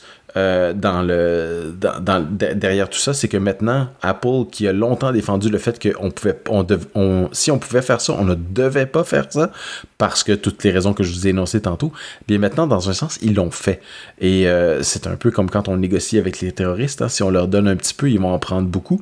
Eh bien, euh, c'est la même chose avec les gouvernements. On leur donne un petit peu, est-ce qu'ils vont en prendre beaucoup? Ou au contraire, est-ce que ça va les apaiser suffisamment pour leur dire, OK, vous avez fait, on vous a demandé de faire quelque chose, vous avez fait quelque chose, c'est bon, on arrête là. Euh, peut-être que pour les démocraties euh, dans lesquelles nous avons la chance de vivre, ça va être le cas, mais je me dis les pays plus euh, autocrates ou même comme la Chine, qui sont extrêmement forts au niveau gouvernemental, le gouvernement central est extrêmement fort, a beaucoup de pouvoir sur ses citoyens. qu'est-ce qui les empêche de forcer Apple à faire ça? Et même de le faire à mot couvert hein, parce que le, le, gouvernement peut très bien forcer une compagnie à faire quelque chose et le forcer à ne rien dire aussi euh, sous, peine de, ne plus faire affaire avec leur, euh, pays. C'est ce côté-là qui m'inquiète un peu, j'avoue, euh, plus que, le, reste. Puis je voulais en parler rapidement pour dire que oui, je pense beaucoup à ça. Et, que je suis, au courant que Apple a fait ce genre de choses-là. Puis on, est bien content quand ils font des bons coups, mais il, faut souligner que la, fameuse, pente glissante, malheureusement, j'aime pas beaucoup de parler de la pente glissante parce que souvent c'est vraiment un, euphémisme qui ne sert à rien, qui, sert à, faire peur aux gens pour rien. Mais dans ce cas-ci, on, ouvre une porte que peut-être ça, ça va nous coûter très cher de l'ouvrir. Oui, non, je pense que tu as raison. Puis on se disait aussi que maintenant, euh, il y a à peu près un milliard euh, d'appareils qui utilisent iOS euh, sur la planète. C'est ça. donc même s'il y a un tout petit, tout petit, tout petit pourcentage de personnes qui utilisent leurs iPhones pour faire des choses criminelles, ça représente un, nombre non négligeable. Donc bah, ça voudrait dire que quasiment toutes les activités criminelles de la planète passent par des iPhones. Donc si on commence à mettre ce genre de système en place euh, où est-ce que ça va s'arrêter quoi donc euh, ça, peut devenir problématique comme tu le dis euh, si on, on, parle de ça à des politiciens tout de suite ils vont se dire ah bah tiens on va rajouter un truc qui va regarder les photos, mais pour d'autres raisons. De, manifestations, de, pour les activistes, toutes ces choses-là. Puis après, on, ça s'arrête plus. Donc, je pense que c'est parti d'une bonne intention. Est-ce qu'on leur a un petit peu forcé la main? Est-ce que j'imagine qu'il y a le gouvernement ou quelques sénateurs aux États-Unis qui ont commencé à dire là, il faut faire quelque chose. Donc mm. Apple s'est dit bah tiens, on va, on va travailler sur une solution technique euh, qui permet de faire ça. Euh, et bon, est-ce que c'est ça qu'on veut? Je sais pas. Donc euh, c'est un, peu compliqué. Ben, on peut, on peut, on peut peut-être passer à quelque chose de plus léger avec Async Await.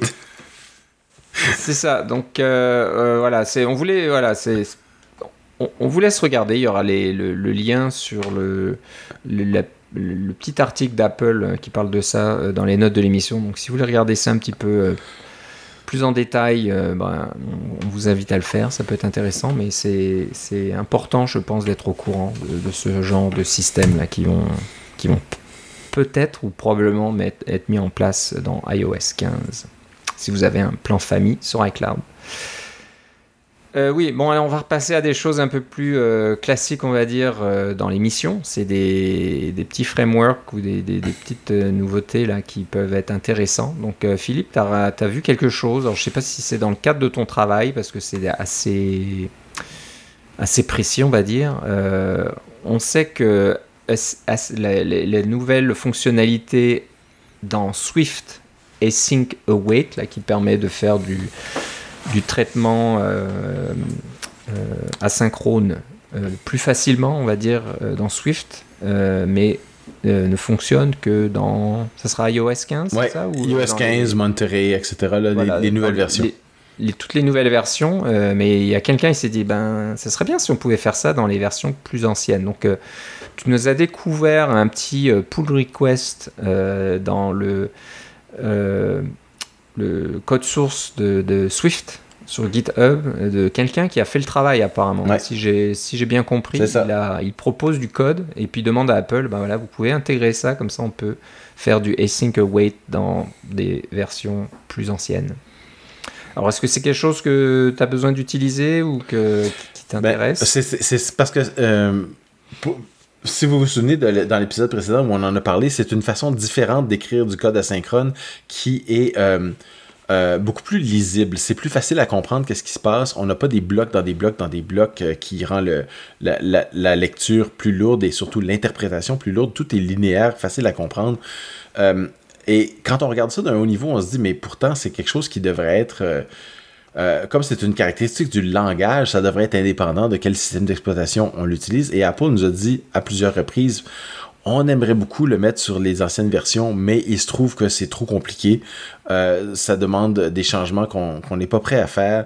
Euh, et on, aimerait mieux pas, en gros, c'est ça qu'ils nous ont dit. Puis il y a quelqu'un qui a dit, ben moi je vais vous montrer comment je vais le faire.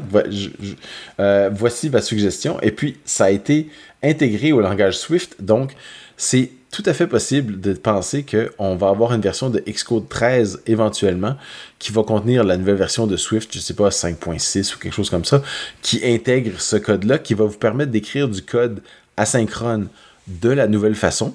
Euh, qui a été démontré à la WWDC, mais que vous allez pouvoir déployer sur iOS 14 ou iOS 13, ce qui n'est pas le cas aujourd'hui. Donc, c'était ça que je voulais mentionner.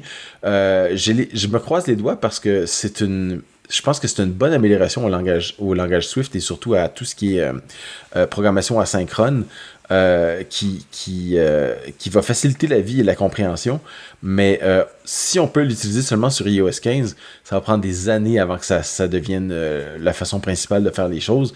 Et puis, maintenant que si on peut le rapporter même à iOS 13, qui est la même version que SwiftUI, qui, où on peut utiliser SwiftUI, euh, ça devrait lui donner beaucoup plus de, vigueur dès maintenant. Et je me croise les doigts que ça va marcher, cette affaire-là, parce que je pense que ça, va aider beaucoup les développeurs en général de créer des applications qui euh, sont euh, plus robustes, plus rapides et euh, plus fluides.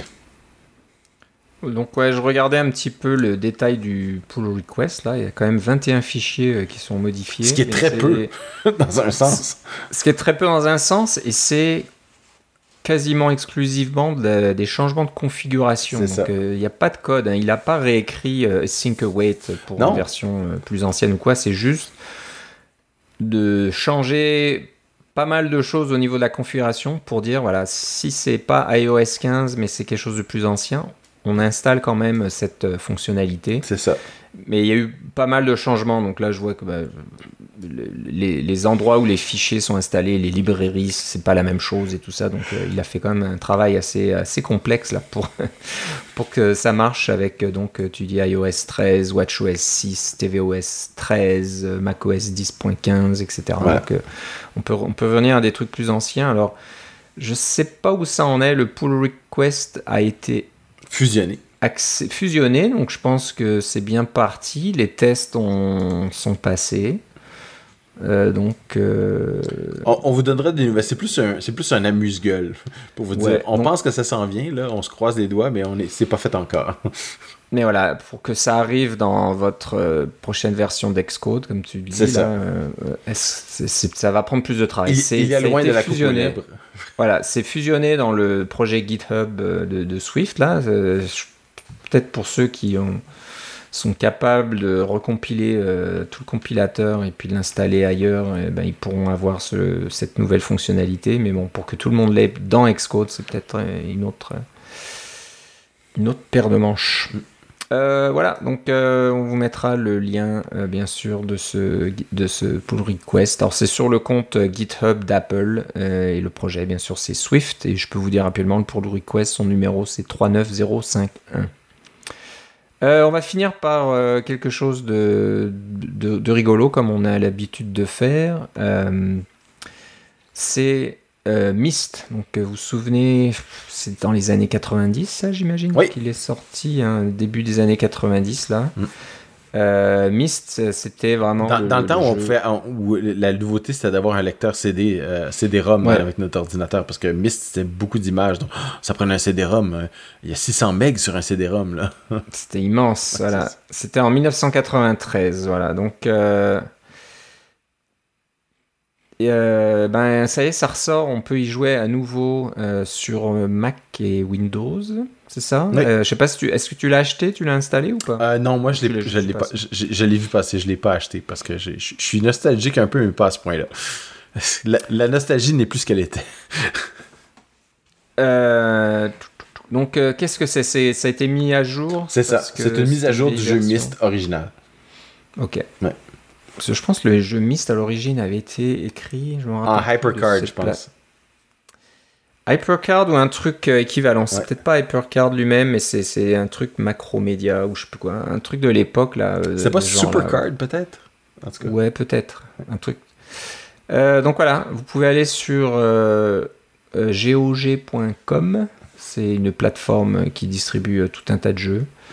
Et bon, c'est quand même 34 dollars canadiens hein, pour l'installer. Pour mais bon, si vous y avez joué à l'époque et puis que vous avez de bons souvenirs, euh, bah, c'est le moment peut-être de, de, continuer ou de terminer le jeu. Moi, j'avoue que j'avais un peu essayé, et puis euh, c'est quand même assez difficile hein, comme jeu, c'est assez complexe. Là, il y, a beaucoup de beaucoup d'énigmes à résoudre. C'est un jeu immersif. Alors, ce qui, dans, dans l'amélioration, si vous avez un, euh, des lunettes de réalité virtuelle, vous allez, ça va être un bon investissement parce que vous allez vraiment être dedans et tous les, graphiques ont tout été remasterisés, euh, ça a tout été refait à ce niveau-là. Là. C'est euh, donc c'est comme de passer d'un film de VHS à un film 4K. C'est vraiment très bien. Ouais. Donc à essayer. Je regarde un petit peu ce qu'ils disent. Donc, ok. Donc euh, voilà, si vous avez euh, minimum, il faut 8 Go de RAM, euh, Apple, AMD, Intel, 20 Go sur le disque. ça marche sur Apple M1 aussi, donc voilà. tant mieux. Myst, gog.com, barre oblique, game, barre oblique, MYST. Je vous dirais, rien que pour la quantité de, nouveaux graphiques qui ont là-dedans, ça vaut la peine de payer l'argent. Si, vous aimez les, si vous aimez les beaux graphiques, là, vous, allez, vous allez aimer Myst. Ouais, Ouais, c'est vrai que quand je revois ça, c'est. les graphiques à l'époque, les graphismes à l'époque étaient superbes, mais là c'est sûr que c'est remasterisé, c'est vraiment haute définition. Donc euh, ça, ça, devrait être sympa. Ouais, je vais peut-être essayer ça si je trouve un peu de temps. Mm. Bon, voilà, ça conclut notre épisode aujourd'hui. Euh, on a parlé de, pas mal de choses. Donc, euh, on va en garder pour la prochaine fois. Euh, Parfois même des choses un petit peu, un petit peu plus difficiles, mais dont il fallait, il fallait parler. Ouais, ouais, non, mais c'est bon, on, en a parlé, donc on, on fait pas les autruches, on va pas faire semblant de pas avoir vu passer ce, genre de nouvelles. Oui, on, on est au courant. Donc voilà, encore une fois, vous pouvez regarder les notes de l'émission puis trouver les liens. Ou sinon, vous faites une petite recherche vous-même et puis vous trouverez tout un tas d'articles qui expliquent plus en détail. Bien sûr, on n'a pas le, côté technologique de la solution, on en a à peine parlé là, mais euh, voilà, c'est expliqué en détail. Vous pouvez voir comment ça marche. Et puis il y a le côté, comme tu disais, euh, euh, plus comment on dirait ça de, de, de, de est-ce que c'est une bonne idée ou pas de mettre ces choses-là en place? Ça, c'est un autre débat. Ouais. Euh, c'est, le débat de style parc jurassique. Ouais. ils avaient la possibilité de le faire, mais ils n'ont pas pensé s'ils devaient vraiment le faire. Ouais, et puis voilà. On connaît la suite, bien sûr. Euh, donc, euh, bah, si vous voulez nous écrire, vous pouvez nous écrire à cacaocast.gmail.com. Vous pouvez. on va peut-être pas lancer un débat là-dessus, là. donc, bon, c'est peut-être pas la peine de nous envoyer des courriels euh, peut-être sur ce sujet-là bien précis. Là. Euh, utilisez votre plateforme sociale favorite euh, pour discuter de ça si vous voulez. On n'est pas les seuls à avoir une opinion, c'est ce qu'on veut dire. Oui, oui, tout le monde a une opinion, bien sûr. Et voilà, vous pouvez quand même nous écrire si vous voulez nous partager des, des, des, frameworks, des astuces, des, des, applications, des choses comme ça que vous trouvez intéressantes ou pertinentes. Bien sûr, on aime toujours euh, recevoir l'information, puis on essaye de l'aborder dans un épisode euh, futur. Euh, vous pouvez aller sur le site cacaocas.com, il y a tous les épisodes depuis l'épisode numéro 1, donc vous pouvez revenir à des, vieilles choses, à des, je sais pas moi, d'introduction de, vieux iPhones au mois de septembre, il y a une dizaine d'années, ça c'est peut-être rigolo de voir de quoi on parlait à l'époque. Euh, sur Twitter aussi, vous pouvez nous trouver sur euh, Twitter, c'est le compte CacaoCast, et comme ça vous serez au courant euh, si un nouvel épisode est publié. Et puis, Philippe, si on veut avoir des nouvelles de ta rentrée, où doit-on aller? Ça va être sur Twitter avec Philippe C, L-I-P-P-E-C. Voilà. Donc, ben, c'est tout on est quoi Mi-septembre euh, Il y a des chances que d'ici un mois, on aura peut-être un autre. Euh, ben, on, pourrait, on pourrait revenir à notre rythme de trois semaines. Là. Je pense que ça va marcher. On a en masse de choses à dire. On sera aux trois semaines. On a toujours des choses à dire, mais je voulais juste dire qu'Apple, comme tu le disais, il y a, encore des choses à annoncer. On... Ah, sûrement, qu'il va avoir un automne occupé, oui, j'ai l'impression. Ouais. Donc euh, voilà, on attend des nouveaux Mac quand même depuis longtemps là, les Mac M1, M2 ou M1X ou mm. je ne sais quoi. Donc il y aura certainement des choses euh, de ce côté-là. Et puis moi, sur Apple TV Plus, j'ai bien hâte de voir Foundation. Foundation, ouais, ça, va être quelque chose. Écoute, je, me suis acheté une télé 4K. Euh, ah, ouais, c'est ça. J'ai pas payé des fortunes, mais je me suis acheté une télé 4K. Et euh, c'est les télés intelligentes, mais je ne l'ai pas branché à Internet. je me suis acheté un Apple TV 4K. Parce que mon autre Apple TV est descendu à la télé d'en bas. Alors, je me suis dit, tiens, tant qu'à faire, je vais m'acheter un Apple TV 4K. Et puis, je l'ai acheté avant la télé 4K. Puis là, finalement, j'ai branché le, la télé 4K, la Apple TV 4K sur la télé 4K. Et c'est tout ce que j'ai fait. Euh, la télé, ça me sert de. C'est un gros moniteur finalement, puis ça marche quand même très bien. Ça m'a pris un petit peu de temps pour découvrir comment désactiver le mode, euh, le mode euh, smoothing, là, motion smoothing, là, qui donne l'effet. L'effet roman savon un peu. Mais bon, une fois que j'ai désactivé ça, la, la télé se comporte très bien, je suis bien content. Oui, oui. Bah, moi, j'ai fait la même chose. J'ai une télé 4K depuis euh, quelques temps déjà, mais j'avais une Apple TV 1080p euh, dessus depuis euh, trop longtemps. Donc, j'utilisais le, le, côté smart télé de, de qui, qui, est vraiment pas bon. Les applications là-dedans, c'est vraiment terrible. Puis là, je me suis dit, bon, allez, c'est le moment de passer vraiment à l'Apple TV 4K. Et c'est sûr que c'est bien plus rapide, c'est bien plus agréable à utiliser. Quand on démarre les applications, c'est instantané. Et euh, que ce soit pour Netflix ou autre chose, mais voilà, ça, ça, ça, fonctionne très bien. Et en plus, la télécommande est utilisable à nouveau. Donc, euh, par rapport à l'ancienne, où voilà, je la prenais toujours dans le mauvais, du mauvais sens, et puis je tapais et il se passait rien. Euh, là, on n'a plus ce problème avec la nouvelle télécommande. Donc, Alors, la prochaine fois, on vous parlera de, des séries qu'on écoute. C'est ça. Ok, bon, ben, c'est tout pour aujourd'hui. je te remercie, Philippe. moi aussi, Philippe. On se revoit une prochaine fois. Salut. Salut.